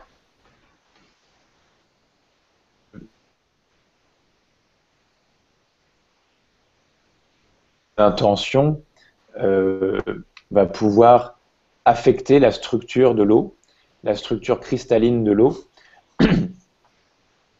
Est-ce que vous m'avez entendu? Je vais recommencer. oui, je veux bien. Je ne sais pas si c'est toi ou moi qui étais bloqué. Peut-être c'était moi en fait. Donc, euh, donc euh, les pouvoirs de l'intention hein, sur l'eau qui ont été mis en évidence notamment par les travaux de Masaru Emoto, ces pouvoirs de l'intention euh, sont effectivement capables, donc l'intention euh, est capable d'informer l'eau, euh, l'eau extérieure. Hein. Si je prends un verre d'eau et que je, je mets mes mains sur l'eau et que je, j'émets une intention, je vais pouvoir transformer ou informer cette eau, voilà, avec une, une, intention particulière et, et lui conférer des, des, propriétés particulières. Ça, ça c'est une réalité. Maintenant, ce qui est surtout beaucoup plus intéressant, c'est le fait de, regarder que nous sommes faits à 75% d'eau environ. Et du coup, nos intentions, qui ne sont rien d'autre que des pensées, nos intentions et nos pensées informe notre eau, notre eau cellulaire, notre eau qui se promène dans les liquides interstitiels. Et du coup, les programmes que nous générons en pensant, en ayant nos croyances, nos intentions, nos pensées, vont informer finalement tout notre organisme et l'orienter dans une certaine direction. Donc, on peut effectivement d'une certaine façon faire des prières, des intentions et émettre ces intentions dans l'eau et dans l'eau que nous buvons. Faisons-le, faisons-le, bien sûr. C'est une très bonne chose. Maintenant, qu'en est-il de toutes ces pensées, de toutes ces intentions ou toutes ces croyances que nous avons et qui, malgré nous, sont en train d'informer notre eau cellulaire? Et je pense que c'est tout le temps que l'on doit être attentif à, nos pensées et avoir des intentions qui vont dans le sens de ce que nous voulons. Est-ce que tu as une technique pour éviter, par exemple, quand on ressasse des choses, que ça tourne en boucle, c'est pas positif? Est-ce que c'est intéressant d'avoir un espèce de petit mantra ou des mots qui tournent en deux, trois mots qu'on garde à l'esprit pour éviter que les autres pensées passent? Ou est-ce que c'est juste repousser un petit peu euh, le. Euh, tu, veux dire pour, pour, euh, pour chasser les pensées négatives bah, Pour éviter d'alimenter un programme. Par exemple, quelqu'un qui a peur de faire quelque chose, qui se dit ah bon, je vais passer, je vais passer sur une scène de théâtre pour ceux qui jouent du théâtre ou danser ou voilà ou, rencontrer une personne pour la première fois, c'est dire mhm. ah ben j'ai peur, j'ai peur, j'ai peur de, de casser le truc et de, de mettre autre chose à la place. Tu vois ce que je veux dire? Oui, je vois ce que tu veux dire. je t'écoutais jusqu'au bout parce que c'est intéressant ce que tu dis. Et je pense que beaucoup de personnes euh, se, questionnent justement sur qu'en est-il de mon émotion. Instant après instant, qu'est-ce que je fais quand je suis face à un stress? Est-ce qu'il faut que je change d'émotion, que je transforme mon émotion, ou est-ce qu'il faut faire autrement? Moi, je, crois que essayer de se donner une certaine pensée, c'est une solution qui peut être utile, mais qui n'est pas durable mm. et qui, euh, d'une certaine façon, va à l'encontre de ce qui est en train de se passer ici et maintenant. Et dans cette approche holistique de l'être humain, euh, cette approche de conscience, je crois qu'il est très important d'être en lien avec ce qui est présent ici et maintenant. Et si j'ai peur, qu'est-ce que ça veut dire? Ça veut dire que j'ai besoin d'être présent, d'être attentif, de faire attention. Quand on a peur, c'est qu'on a besoin de faire attention à quelque chose. Et du coup, si je vais, euh, je ne sais pas, avoir un examen ou, monter sur scène ou autre et que j'ai euh, de la peur, c'est naturel d'avoir peur, d'avoir une anxiété ou autre. La question c'est, est-ce que je vais accueillir cette peur? Est-ce que je vais m'accueillir moi-même? Avec ce ressenti Ou est-ce que je vais essayer de, quelque part, de me chasser, de, ne pas me reconnaître et d'imposer une pensée positive? Moi, je crois que c'est pas tellement salutaire que de que d'avoir cette attitude forcée vis-à-vis de soi-même. Et je crois que ce qui marche beaucoup plus, beaucoup mieux, c'est d'accueillir cette peur. Ça veut dire d'abord accueillir mon ressenti, respirer, être là, me poser, sentir mon corps. Tiens, qu'est-ce qui se passe là maintenant? Et dès que je suis déjà dans cette, attitude, de bienveillance avec moi-même, j'ai un petit peu peur, je vais passer un examen, je vais parler en public, je vais ci ou ça, ou je vais euh, déclarer ma flamme à un tel ou une telle, j'ai peur. Est-ce que je peux juste accueillir le fait que, ben oui, je ne suis pas très rassuré, ça me fait peur. Et plutôt que de s'imposer quelque chose, d'être exigeant avec soi-même à ce moment-là, plus d'être bienveillant. Et du coup, d'avoir cette intention qui programme cette eau cellulaire, cette intention d'amour, d'être bienveillant avec soi-même, de s'accueillir là tout de suite maintenant tel que je suis. Et en faisant ça, c'est comme si je m'offrais un socle, je m'offrais un contenant qui permet d'accueillir cette peur et du coup d'être rassuré, profondément rassuré plutôt que de barrer de bloquer finalement mes émotions et de vouloir imposer une pensée positive ou une émotion positive, plutôt que de faire ça, je vais au contraire accueillir ce qui est là, et parce que ce qui est là va être accueilli, même si c'est négatif, eh bien, ça va passer. Et euh, alors ça, euh, merci pour le fait euh, du passage à l'action. Ça, c'est vraiment aidant. Et pour ceux, par exemple, qui ont, qui ont des choses qui tournent en boucle, qui se trouvent nulles, qui se trouvent pas beaux, pas belles, ça, c'est encore différent. Ça veut dire que plus on pense ça, plus ça s'ancre encore plus profond. Oui. et c'est la même chose, c'est de l'accueillir aussi et de s'arrêter sur ça. Mais en fait, tant que je ne vais pas accueillir la pensée que j'ai, accueillir, c'est d'abord reconnaître. Avant de l'accueillir, c'est déjà reconnaître. Juste. Parce que souvent, on a cette pensée, puis on est, bloqué dans la pensée. On n'a pas conscience qu'on a la pensée. Il y a cette pensée qui nous prend. C'est la pensée qui nous, qui nous emmène. Pas nous qui pensons, c'est la pensée qui nous pense. Donc déjà de reconnaître d'abord en premier lieu, waouh, j'ai toutes ces pensées négatives en moi. Ça me fait penser au film de Living Matrix que j'ai traduit il y a quelques années. Il y a cette femme euh, dans, le film qui prend conscience, après des années de travail sur elle, euh, après qu'elle ait euh, découvert une maladie grave chez elle, et, qu'elle ait fait un travail sur elle avec la PNL, qui à un moment donné, prend conscience qu'il y a une guerre en fait qui, a lieu à l'intérieur d'elle, entre elle et elle-même juste déjà de prendre conscience que j'ai ces pensées-là, que je me trouve grosse alors que les autres me disent mais non, tout va bien. Juste que je suis dur avec moi-même, juste de le reconnaître en tout premier lieu. À nouveau, juste d'accueillir cette pensée, de la reconnaître. Puis de lui laisser être là. Qu'est-ce que ça est en train de me raconter ça? De quoi est-ce que ça me parle, cette pensée? Euh, Je ne suis pas comme il faudrait? Euh, Il faudrait que je sois mieux, il faudrait que je sois plus? Qu'est-ce que ça me raconte ça? Où est-ce que j'ai entendu ça? Est-ce que j'ai entendu ça quand j'étais petit, qu'il faudrait que je sois différent? Plutôt d'aller écouter ce qui est en train de se dire, plutôt que de vouloir chasser ce qui est là. Si c'est là, ça a une raison d'être. Bien sûr, il ne s'agit pas de répéter la même pensée, mais si je l'observe, la pensée, je ne vais pas la répéter de manière compulsive. Je vais prendre le problème, je vais prendre le taureau par les cornes, je vais prendre le problème en face. Ok, j'ai cette pensée-là comment je me sens quand je, suis en train de me dire t'es grosse ou euh, t'es vraiment nul Comment je me sens? Je me sens dévalorisé, je me sens petit, je me sens pas aimable, je me sens d'aller accueillir le ressenti. Et depuis la pensée descendre dans le ressenti. Pour petit à petit aller jusque dans le corps. Où est-ce que ça se passe en moi quand je fais ça? Je m'aperçois que je peux pas respirer, que ça, me comprime comme la poitrine, ou euh, j'ai un nœud dans la gorge, ou euh, ah ben là mon plexus est complètement bloqué, ou j'ai mal au ventre. Il se passe toujours quelque chose dans le corps en même temps.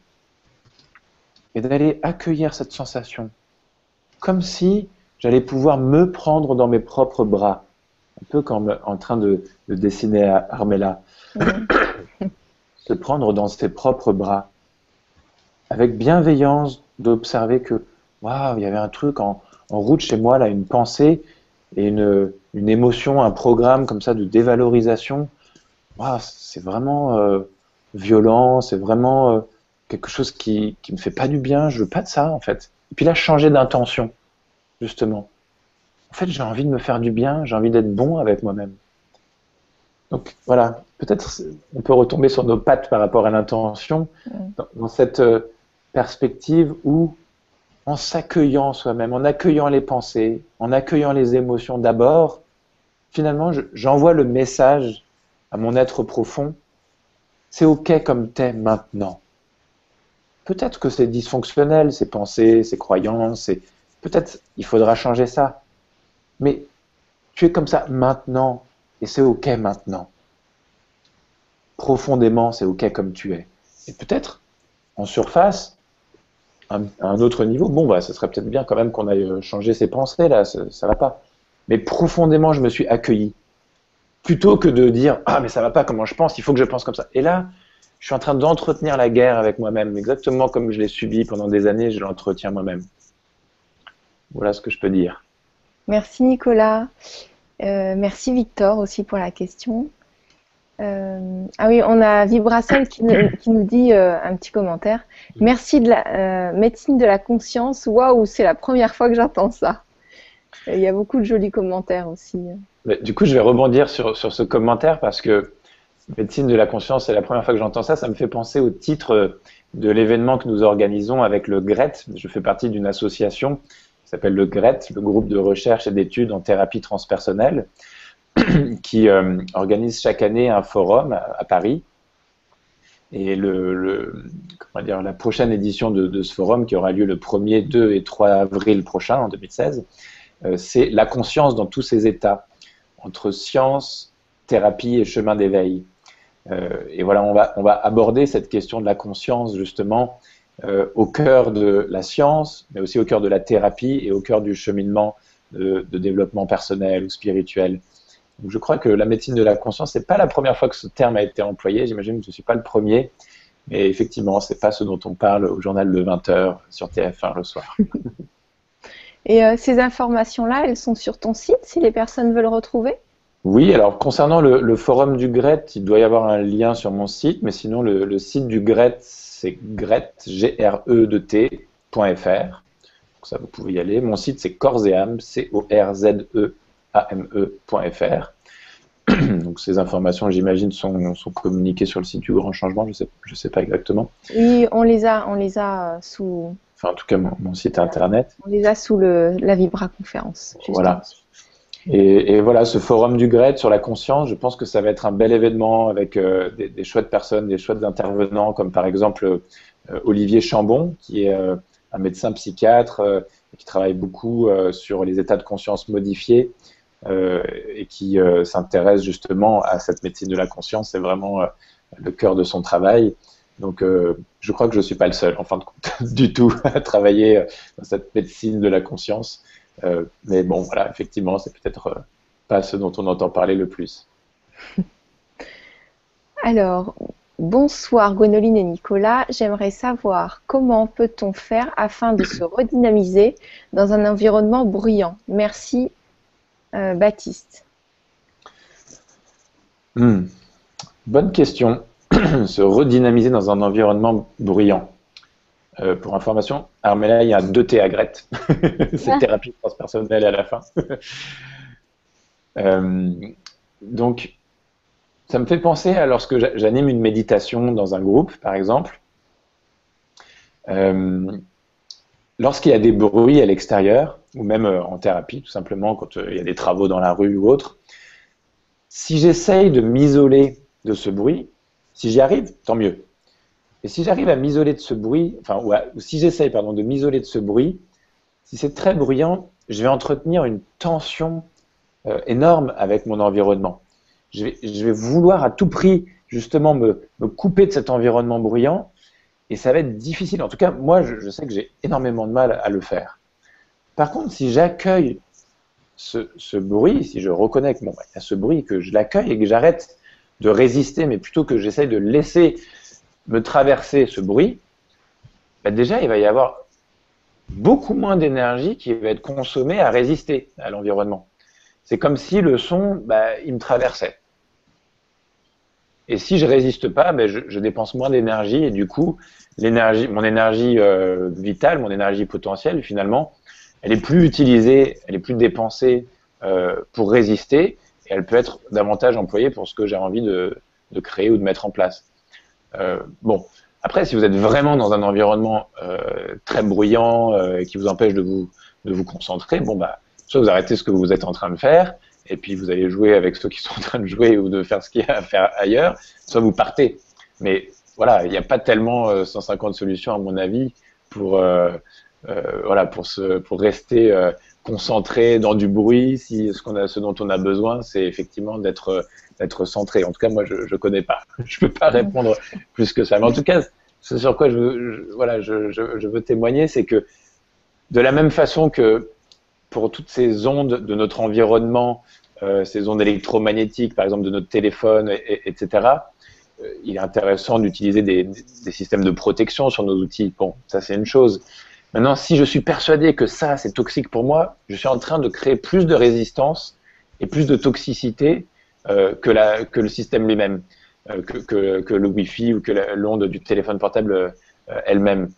Par contre, si j'accueille ces informations en disant, bon, bah voilà, soit j'utilise un téléphone et il y a des ondes, soit j'utilise pas, bon, j'utilise pas, c'est très bien. Mais s'il y en a un, si j'utilise un téléphone, bon, bah, j'accepte que ces ondes, elles me traversent et je fais confiance à la vie, je fais confiance à mon guérisseur intérieur pour traiter cette information euh, sans résistance.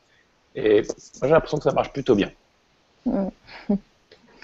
Merci Nicolas et merci Baptiste. Euh, alors, il y a Noël qui nous dit très touché par vos paroles. Merci Nicolas. Voilà, on a quelques petits commentaires comme ça. Merci Noël.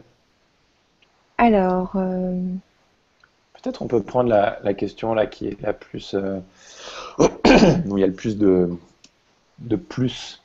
Alors, oui. Il y en a une à, plus 7. Ben, je vois plus 15. Là, quelles sont? Ah, bah écoute, j'ai sélectionné la plus 7. On va faire la plus 15 après. Je n'avais pas vu. Euh, quelques mots entendus me conduisent à demander ce qu'il est entendu par intégrative thérapie, qui hmm. pour moi rassemblerait tout ce que notre humanité a communiqué depuis les différentes cultures qui nous décrivent. Gilles. Gilles, j'en profite pour te faire un gros bisou et j'espère que tu vas bien aussi. voilà. Euh, bah oui, je suis d'accord avec ce que vous dites. Hein. Intégrative, déjà, ça veut dire qu'il intègre euh, différents aspects de la personne, d'une part, différentes dimensions de l'être humain, et puis d'autre part, différentes méthodes ou différentes euh, approches thérapeutiques. Euh, attends, il faudrait que tu me la remettes la question parce que la deuxième partie. Ah, je peux pas la remettre, elle est, elle est partie, d'accord, tu es en train de la regarder. Ouais, je suis toujours en train de la regarder après. Bon, ce, que, ce, dont je me souviens, Gilles, c'est que tu, tu, évoquais le fait que c'est se relier à, toutes les approches qui ont, qui ont existé depuis, euh, depuis que l'homme est homme. Euh, oui, je crois que intégrer euh, petit à petit ce que le passé nous a apporté, par exemple les médecines traditionnelles ou, enfin, les médecines traditionnelles type type, type la médecine chinoise ou les médecines traditionnelles d'Inde ou les médecines euh, traditionnelles chamaniques, toutes ces approches multimillénaires, euh, je pense que ces approches-là ont beaucoup à nous enseigner. Euh, intégrer l'utilisation des plantes, l'utilisation de la chimie quand c'est nécessaire, la médecine conventionnelle occidentale, ok, elle a sa place. intégrer le travail sur les émotions, intégrer sur le travail sur les pensées, les croyances, la conscience, le travail psychique, Ok, ça aussi doit être intégré. Intégrer les découvertes, notamment euh, euh, du docteur Hammer, le, décodage biologique, euh, en tout cas c'est comme ça qu'on en parle aujourd'hui, ces approches-là qui remettent en question complètement notre conception de, la maladie, oui, ça aussi il s'agit de les intégrer. En fait, c'est intégrer toutes les approches, toutes les visions de l'être humain, d'une part, et toutes les façons de relationner à l'être humain. Moi j'ai l'impression que on peut arriver non pas en, pratiquant mille techniques différentes, c'est pas ça, mais intégrer une vision globale et quelques outils qui travaillent et sur le corps, et sur l'émotionnel, et sur le mental, et sur la dimension de l'esprit. Euh, voilà, travailler sur ces différentes approches, c'est ce que l'être humain fait effectivement depuis la nuit des temps. Pour moi, on n'a rien inventé avec la médecine quantique ou, d'autres. En fin de compte, on est juste en train d'utiliser des, autres mots, des autres termes, euh, peut-être de valider scientifiquement ce qui est pratiqué depuis la nuit des temps si c'est ce que tu voulais évoquer, Gilles, je suis tout à fait d'accord. Intégrer ces différentes approches euh, de façon à avoir une approche unifiée ou holistique de l'être humain. Moi, je crois en ça, en tout cas. Merci Nicolas, merci Gilles pour la question. Donc, on prend la question qui a été cliquée plus 15 de l'UNITA. Bonsoir Gwénoline, Nicolas et Armella. Bonsoir à tous. Je pratique Reiki, fleur de bac et lithothérapie deux personnes que je suis depuis peu euh, présentent des attaques de panique. L'un en est conscient et l'autre pas du tout. Une thérapie particulière à recommander. Merci beaucoup. Alors, c'était pas cette question-là, plus 15 que j'avais vu. Je ne sais pas si on a les mêmes trucs, euh, Gwénoline. J'en avais vu une autre que, que je ne vois plus. On, va la prendre aussi. Celle-ci, elle était à plus 15. Donc... D'accord. Alors, euh, je suis depuis peu, pré... je peux présente des attaques de panique. Ok. Pas du tout. C'est pas très clair. Attends. Je pratique Reiki, fleur de bac et lithothérapie. Ah, pardon, deux des personnes que je suis euh, depuis peu, pardon, présentent des attaques de panique. Oui. Euh, ok. Est-ce qu'une thérapie particulière peut être recommandée pour des personnes qui euh, suivent, enfin qui vivent pardon, des attaques de panique? Ok, excusez-moi, je, je reformulais cette question. À nouveau, hein, c'est ce que je dis, je pense, depuis tout à l'heure. Pour moi, toutes les techniques peuvent être bonnes, mais c'est pas une technique particulière ou une thérapie particulière qui, euh, euh, est la clé. C'est plus une approche particulière qui est une approche euh, humaniste, c'est-à-dire avec un cœur grand comme ça, avec un centrage, un ancrage. quelqu'un qui a des attaques de panique, c'est quelqu'un qui, est en grande souffrance. C'est quelqu'un qui, vit des peurs, qui gouverne parfois son quotidien. Et je crois que différentes techniques ont pu faire leur preuve. Par exemple, le MDR est une technique, euh, la technique des mouvements oculaires, qui, peut être euh, spectaculaire parfois pour, pour des personnes où, vraiment les symptômes disparaissent. Euh, le FT ou des techniques comme ça peuvent être utiles. Mais je crois que plus profondément, une personne qui vit des attaques de panique, c'est une personne qui a une difficulté euh, profonde de confiance en elle, euh, peut-être d'estime d'elle-même. Euh, et ça, c'est pas une technique qui va renforcer l'estime de soi. Oui, des techniques peuvent momentanément soulager, mais c'est une approche, et du coup je vais parler de psychothérapie, d'un travail psychothérapeutique engagé. oui, là, avec un travail psychothérapeutique engagé, on va pouvoir non pas momentanément dériver euh, le symptôme vers une autre façon de s'exprimer, euh, ou cette énergie qui s'exprime par de la panique d'une autre façon, euh, mais soutenir de manière beaucoup plus durable et de manière beaucoup plus constructive la personne pour aller non pas faire un truc momentané, mais retrouver ou, construire, souvent c'est construire, une sécurité intérieure. Et ça, c'est pas une question de technique, c'est une question d'une rencontre avec un être humain, un être humain qui vous accueille, qui vous accueille pleinement, avec vos blessures, avec vos difficultés, avec vos incohérences, avec euh, vos peurs, euh, avec vous, face à vous-même en tant que thérapeute. Quelqu'un qui a des attaques de panique et qui va voir un thérapeute, Peut-être il va être en confiance momentanément, euh, bah, sinon il ne viendrait pas. Mais il est fort probable qu'il y ait des peurs qui viennent aussi avec le thérapeute. Et bien, c'est d'accueillir ces peurs. C'est pour moi ça le travail profond que propose la psychothérapie. Et à nouveau, on n'est pas forcé de faire un travail euh, sur 20 ans comme en psychanalyse. En faisant un travail corporel, un travail psychothérapeutique euh, humaniste, avec une dimension également transpersonnelle, c'est-à-dire l'approche que, moi je, suis ou que je propose, c'est une approche qui intègre également la dimension spirituelle de l'être. Eh bien, on va toucher justement à cet auto-guérisseur intérieur, ce guérisseur intérieur, cette auto-guérison. Et dans ce cas, ce n'est pas tellement la technique proposée que, que le cœur, comme en train de le dessiner euh, Armella, le cœur du, thérapeute qui est, cette sécurité proposée par le cadre thérapeutique qui vont permettre aux patients, à, ces personnes qui, vivent cette, panique ou ces crises de panique, de, pouvoir s'appuyer sur quelque chose. Si j'ai de la panique, c'est parce que j'ai l'impression qu'il y a un gouffre en dessous de moi. Et souvent, c'est parce que je suis perdu dans mes pensées et mes émotions, ça tourne en rond, pensées et émotions, et j'ai pas réussi à construire suffisamment de contenants, c'est-à-dire un corps qui va suffisamment euh, solidement me contenir et contenir mes émotions. D'avoir de la peur, c'est naturel, c'est même plutôt sain de sentir la peur quand il y a du danger.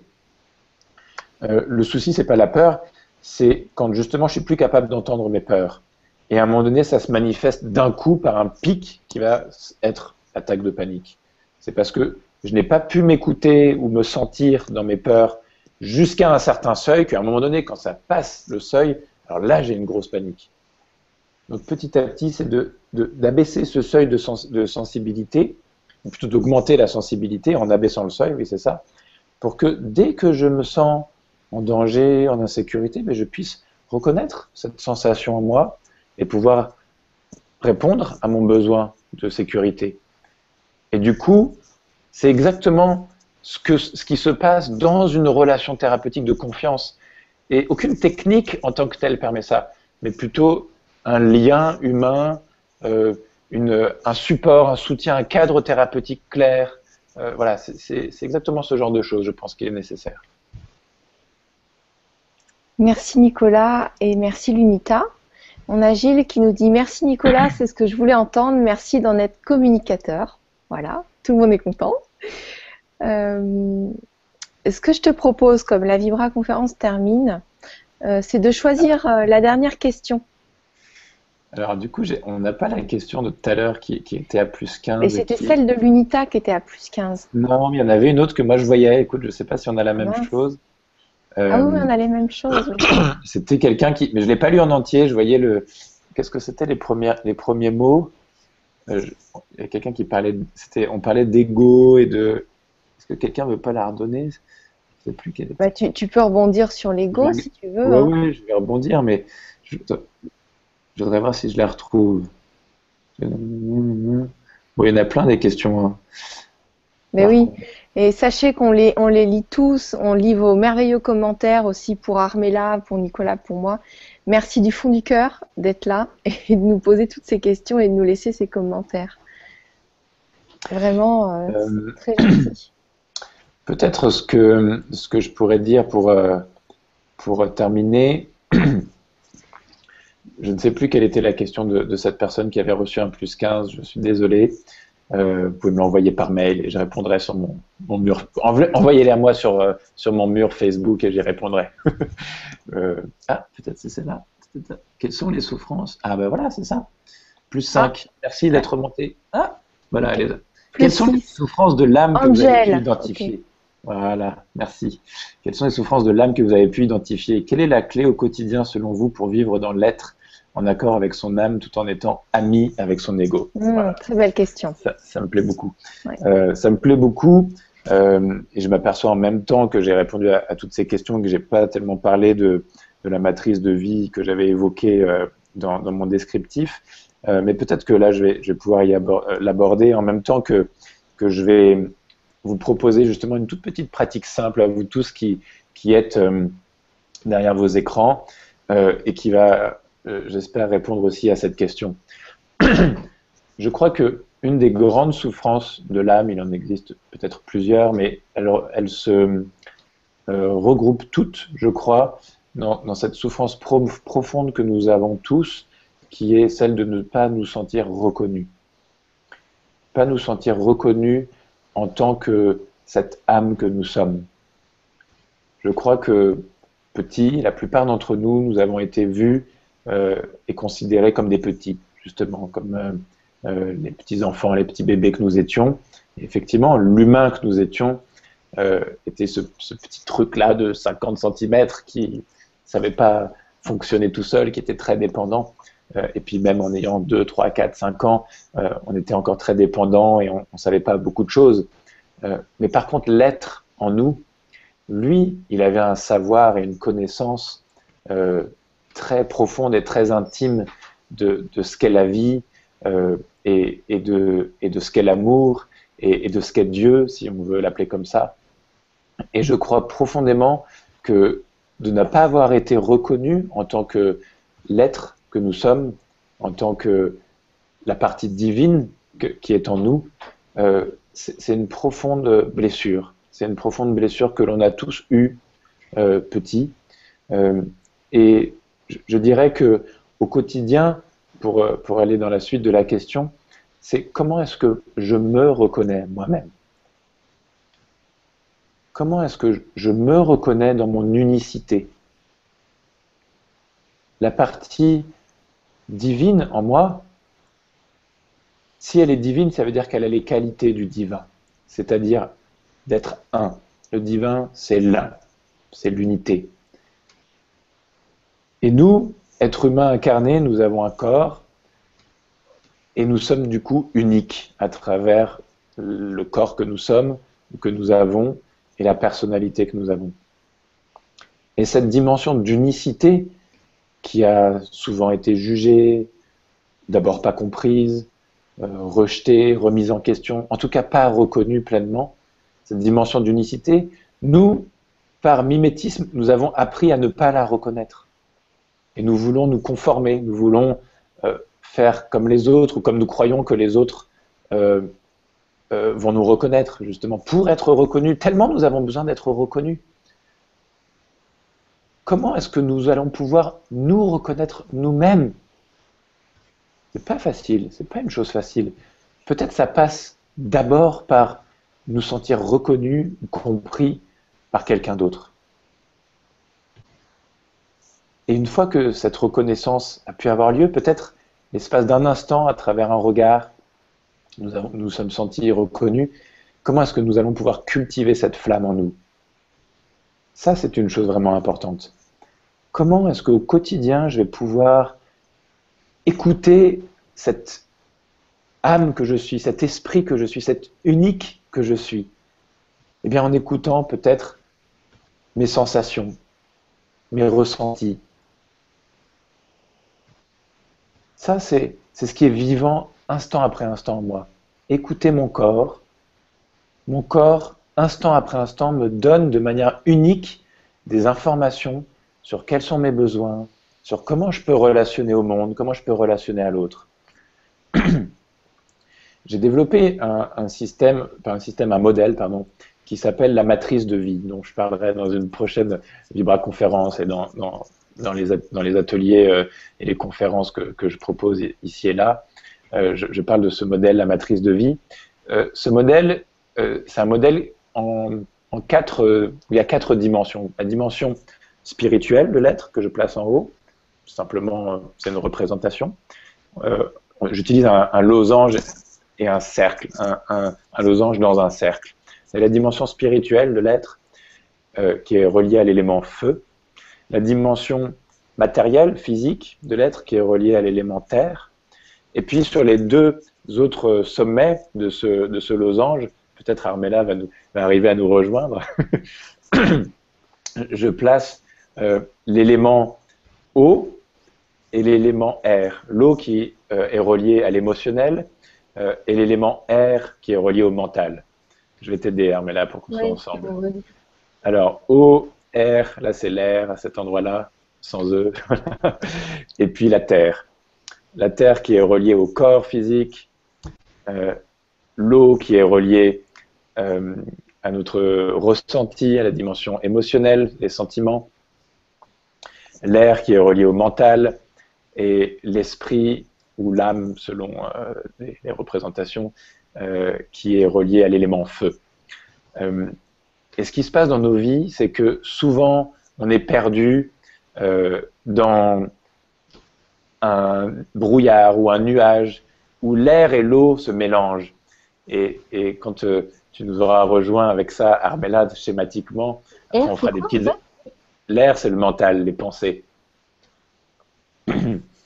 voilà. Et si, et si maintenant tu, tu mélanges de l'air et de l'eau ensemble et que tu fais un, un, truc comme ça au milieu, euh, qu'est-ce qui va se passer? Ben, voilà.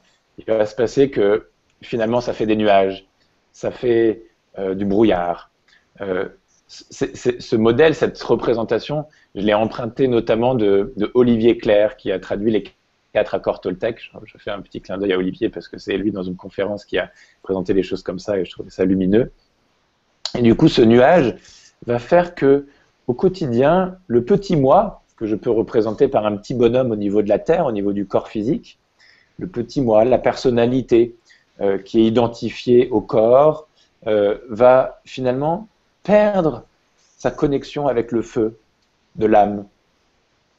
Le petit bonhomme, mon petit enfant intérieur à l'intérieur de moi, n'est plus reconnu par l'esprit. je suis perdu dans mes émotions et mon mental, et du coup, ce brouillard ou ces nuages vont faire que le petit moi qui est là n'est plus connecté à ce feu de l'esprit. La connexion a été interrompue. Et du coup, au quotidien, si je me promène seulement entre la terre, l'eau et l'air, en bas, et que je n'arrive pas à apaiser mes émotions, à apaiser mon mental, qu'est-ce qui va se passer? Ben, Je vais rester comme ça déconnecté de la dimension la plus supérieure de mon être. Et un travail tout simple qui permet de se connecter à cet axe vertical et du coup à ce feu de l'esprit, c'est un travail consistant. Excusez-moi, je suis un petit peu. Boire un petit peu d'eau. J'ai beaucoup parlé aujourd'hui. c'est un travail consistant à, en conscience, accueillir les sensations de mon corps. un travail qui, en conscience, consiste à accueillir les pensées dans ma tête, dans mon esprit, dans mon mental. Qui est un travail qui, en conscience, consiste à accueillir les émotions. Et en faisant tout ça, qu'est-ce que je vais faire? Je vais me situer à l'endroit de la croix, de, ce schéma que nous fait Armella, à l'endroit au centre de moi-même. Et à cet endroit au centre de moi-même, je peux et reconnaître ma dimension physique, et reconnaître ma dimension émotionnelle, et ma dimension mentale, mais je peux aussi m'ouvrir à cette dimension de l'esprit, à cette dimension de reliance au divin en moi. Et du coup, pouvoir me réaligner dans cet axe terre-ciel, ou euh, terre-feu euh, dans ce schéma-là, et du coup, pouvoir siéger en moi. Pour reprendre cette question, la clé au quotidien, eh bien, c'est justement de pouvoir accueillir mes émotions quand elles viennent, ne rien faire, ne pas essayer de les changer, juste les reconnaître, les accueillir, les laisser s'exprimer dans mon corps, accueillir les pensées, les reconnaître, les exprimer, accueillir les sensations dans mon corps, les accueillir, les reconnaître, les exprimer. Et l'esprit, il n'y a rien à faire pour l'esprit, lui, il est toujours là. C'est juste moi qui ne suis pas là parfois. Donc si je reconnais ces différents aspects de moi-même qui sont le corps, le mental et les émotions, alors l'esprit, qui est aussi ce cercle, tu peux faire du coup un cercle qui, qui entoure tout ça, cet esprit va contenir, nourrir, euh, supporter, soutenir toutes ces autres dimensions de moi-même, et ainsi je vais pouvoir être dans cette conscience globale de qui je suis, de là d'où je viens. Je viens du monde spirituel et je viens m'incarner dans la matière. Je viens pas de la matière pour venir euh, pour monter là-haut, je viens de là-haut. Comment est-ce que je vais pouvoir faire descendre cet esprit dans la matière?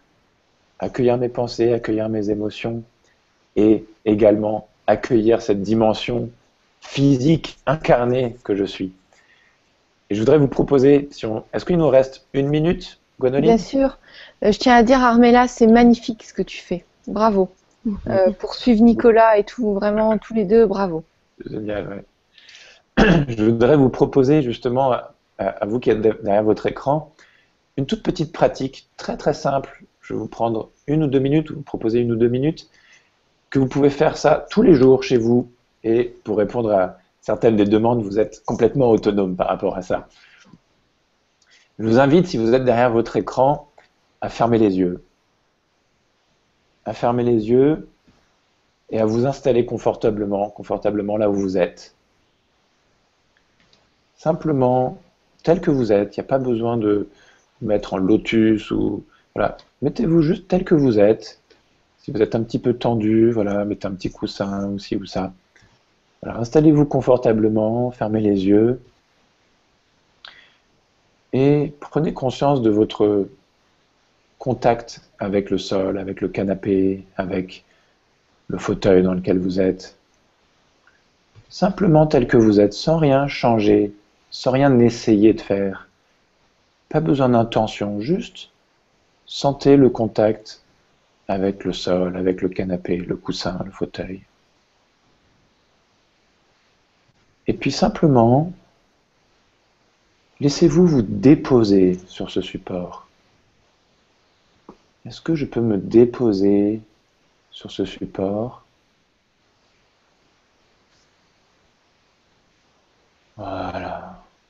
Respirez.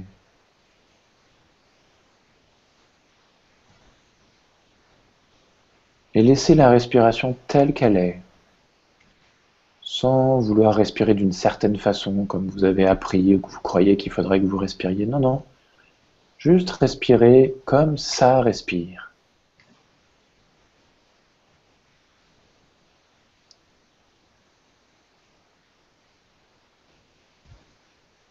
Observez la respiration telle qu'elle est. Est-ce qu'elle est profonde, superficielle?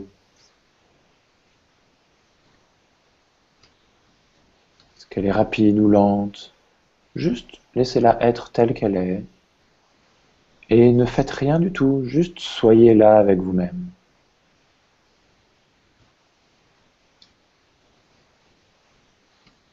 Vous êtes là, assis sur votre support. En fait, vous êtes assis sur la terre. et vous êtes avec vous-même. Et prenez conscience de votre propre présence.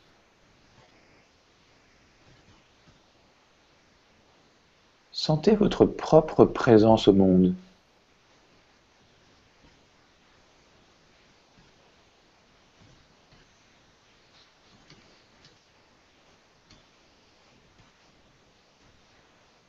Voilà. Simplement, vous êtes tel que vous êtes, et vous êtes parfait tel que vous êtes. Et tel que vous êtes, vous êtes imparfait parce que vous êtes un être humain. Et c'est parfait d'être imparfait. C'est OK d'être imparfait.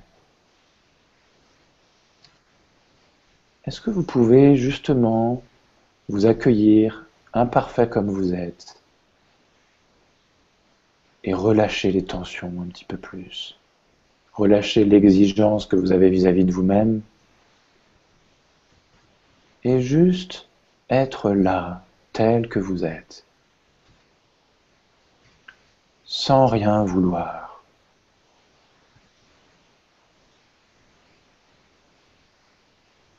Simplement être avec vous-même, être cet ami avec vous-même, avec cette bienveillance. Vous êtes un ami, vous pouvez être un ami de qui vous êtes, un ami du personnage que vous êtes. Bien sûr, vous jouez des rôles, vous jouez des rôles dans le monde, vous êtes peut-être parent, vous êtes peut-être enfant, vous avez été enfant de vos parents, c'est sûr. Vous êtes le mari ou la femme ou le compagnon ou la compagne. Puis vous jouez des rôles dans votre travail, dans vos relations. C'est normal de jouer des rôles. Est-ce que vous pouvez simplement vous accueillir tout de suite maintenant en tant qu'un bon ami de qui vous êtes? Vous jouez plein de rôles et vous faites au mieux pour synthétiser toutes les facettes de vous-même. Et je vous invite à vous reconnaître pour ce que vous êtes.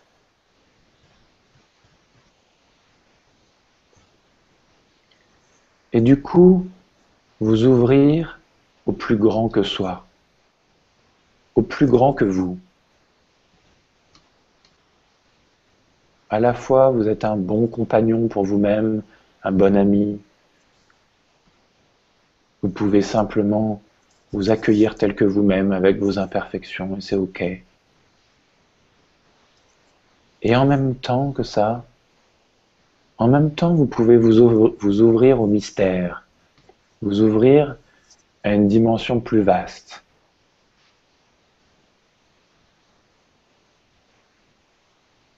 Et simplement, vous laisser être nourri, être informer, être guidé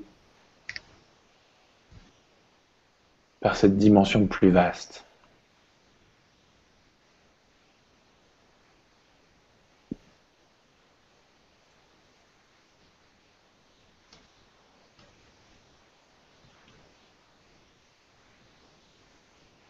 Peut-être derrière votre écran, assis, avec les yeux fermés ou pas, Vous pouvez sentir maintenant qu'en vous, il y a plusieurs dimensions. Il y a la dimension du corps physique qui est installé là, en train de respirer. Il y a la dimension du personnage que vous êtes, qui joue des rôles dans les différentes situations de la vie. Et puis il y a la dimension également d'ouverture à ce plus grand que vous, qui peut-être est un autre aspect de vous-même encore. Et tout ça, c'est vous-même. Vous êtes tout ça en même temps.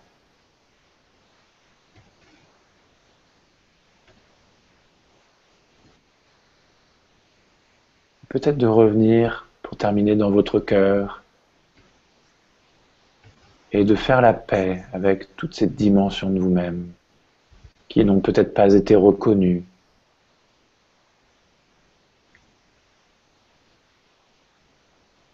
la dimension du petit enfant, la dimension de l'adulte, la dimension de,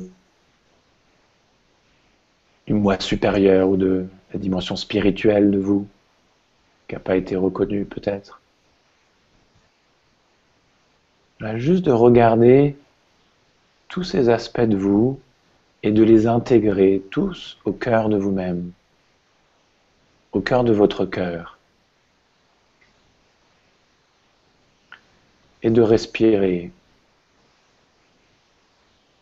de respirer dans ce cœur. Et juste d'être avec ce qui est là, quoi que ce soit qui soit là. Peut-être vous êtes apaisé, peut-être vous êtes excité, peut-être il y a une émotion qui émerge, un sentiment, des sensations ou des pensées. Tout ça est OK, tout ça est à sa place.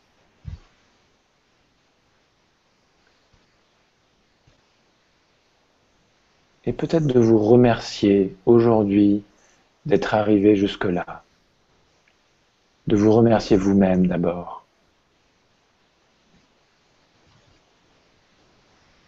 D'être arrivé jusque-là, d'avoir traversé tout ce que vous avez traversé pour arriver jusque-là.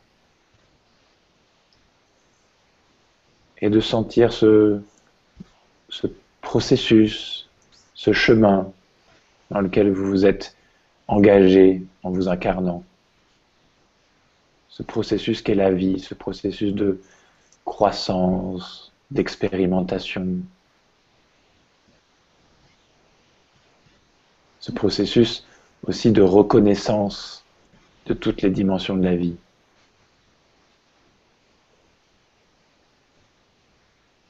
Vous remercier d'être encore là aujourd'hui pour pouvoir vivre et célébrer ce que ça fait d'être vivant. Sentez la vie en vous. C'est un miracle.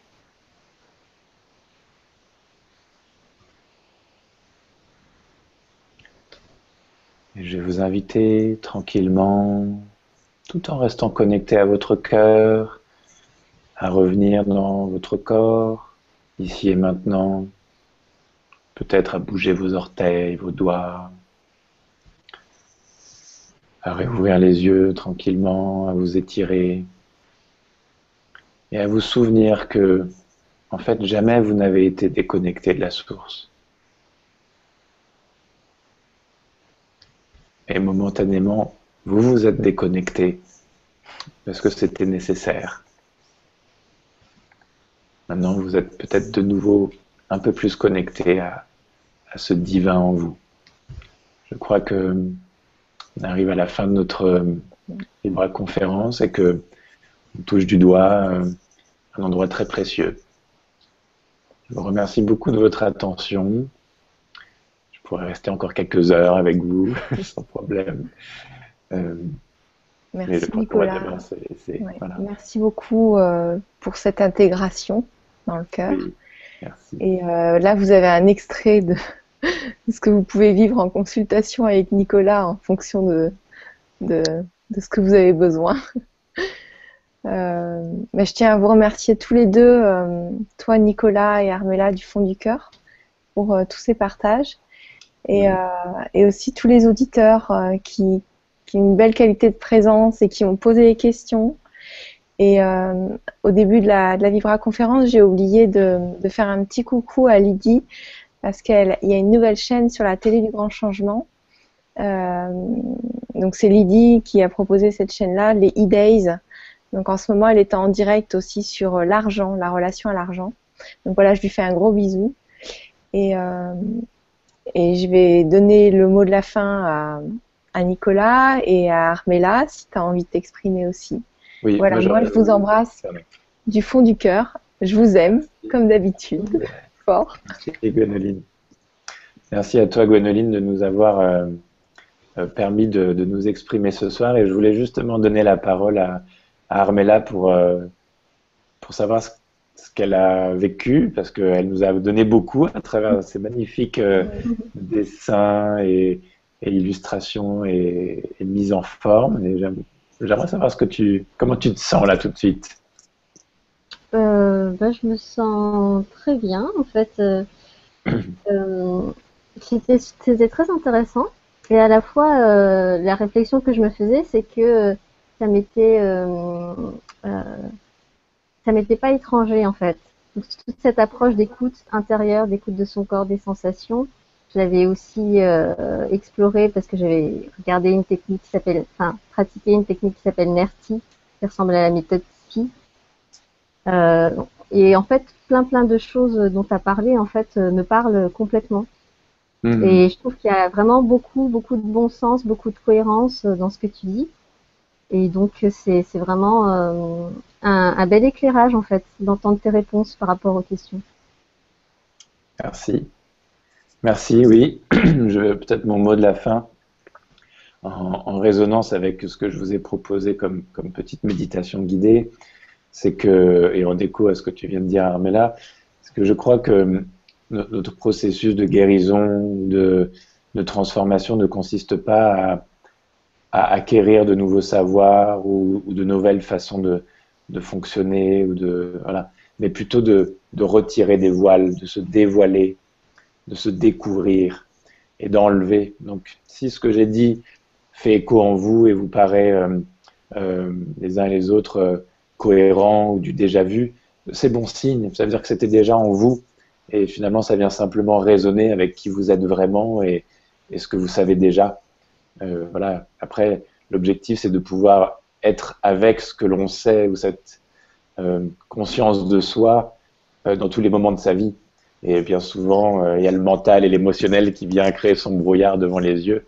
Et donc, de se, réaligner à qui l'on est vraiment et à son corps, bah, c'est ça que, moi je propose en, séance, que je propose dans mes ateliers, mes stages et mes formations. vous êtes les bienvenus. Merci à vous et, au plaisir de, futures rencontres. On a beaucoup, beaucoup de commentaires qui nous font Waouh, c'est magnifique. Merci Armella pour tes sublimes dessins. Euh, merci Nicolas pour tout le contenu. Donc, euh, bon, vous êtes géniaux tous les deux. Merci beaucoup, euh, Armella. Merci beaucoup, vraiment. Bon, alors, on se dit au revoir maintenant. et à une prochaine fois. à la prochaine. À bientôt, les amis. À bientôt. Au revoir.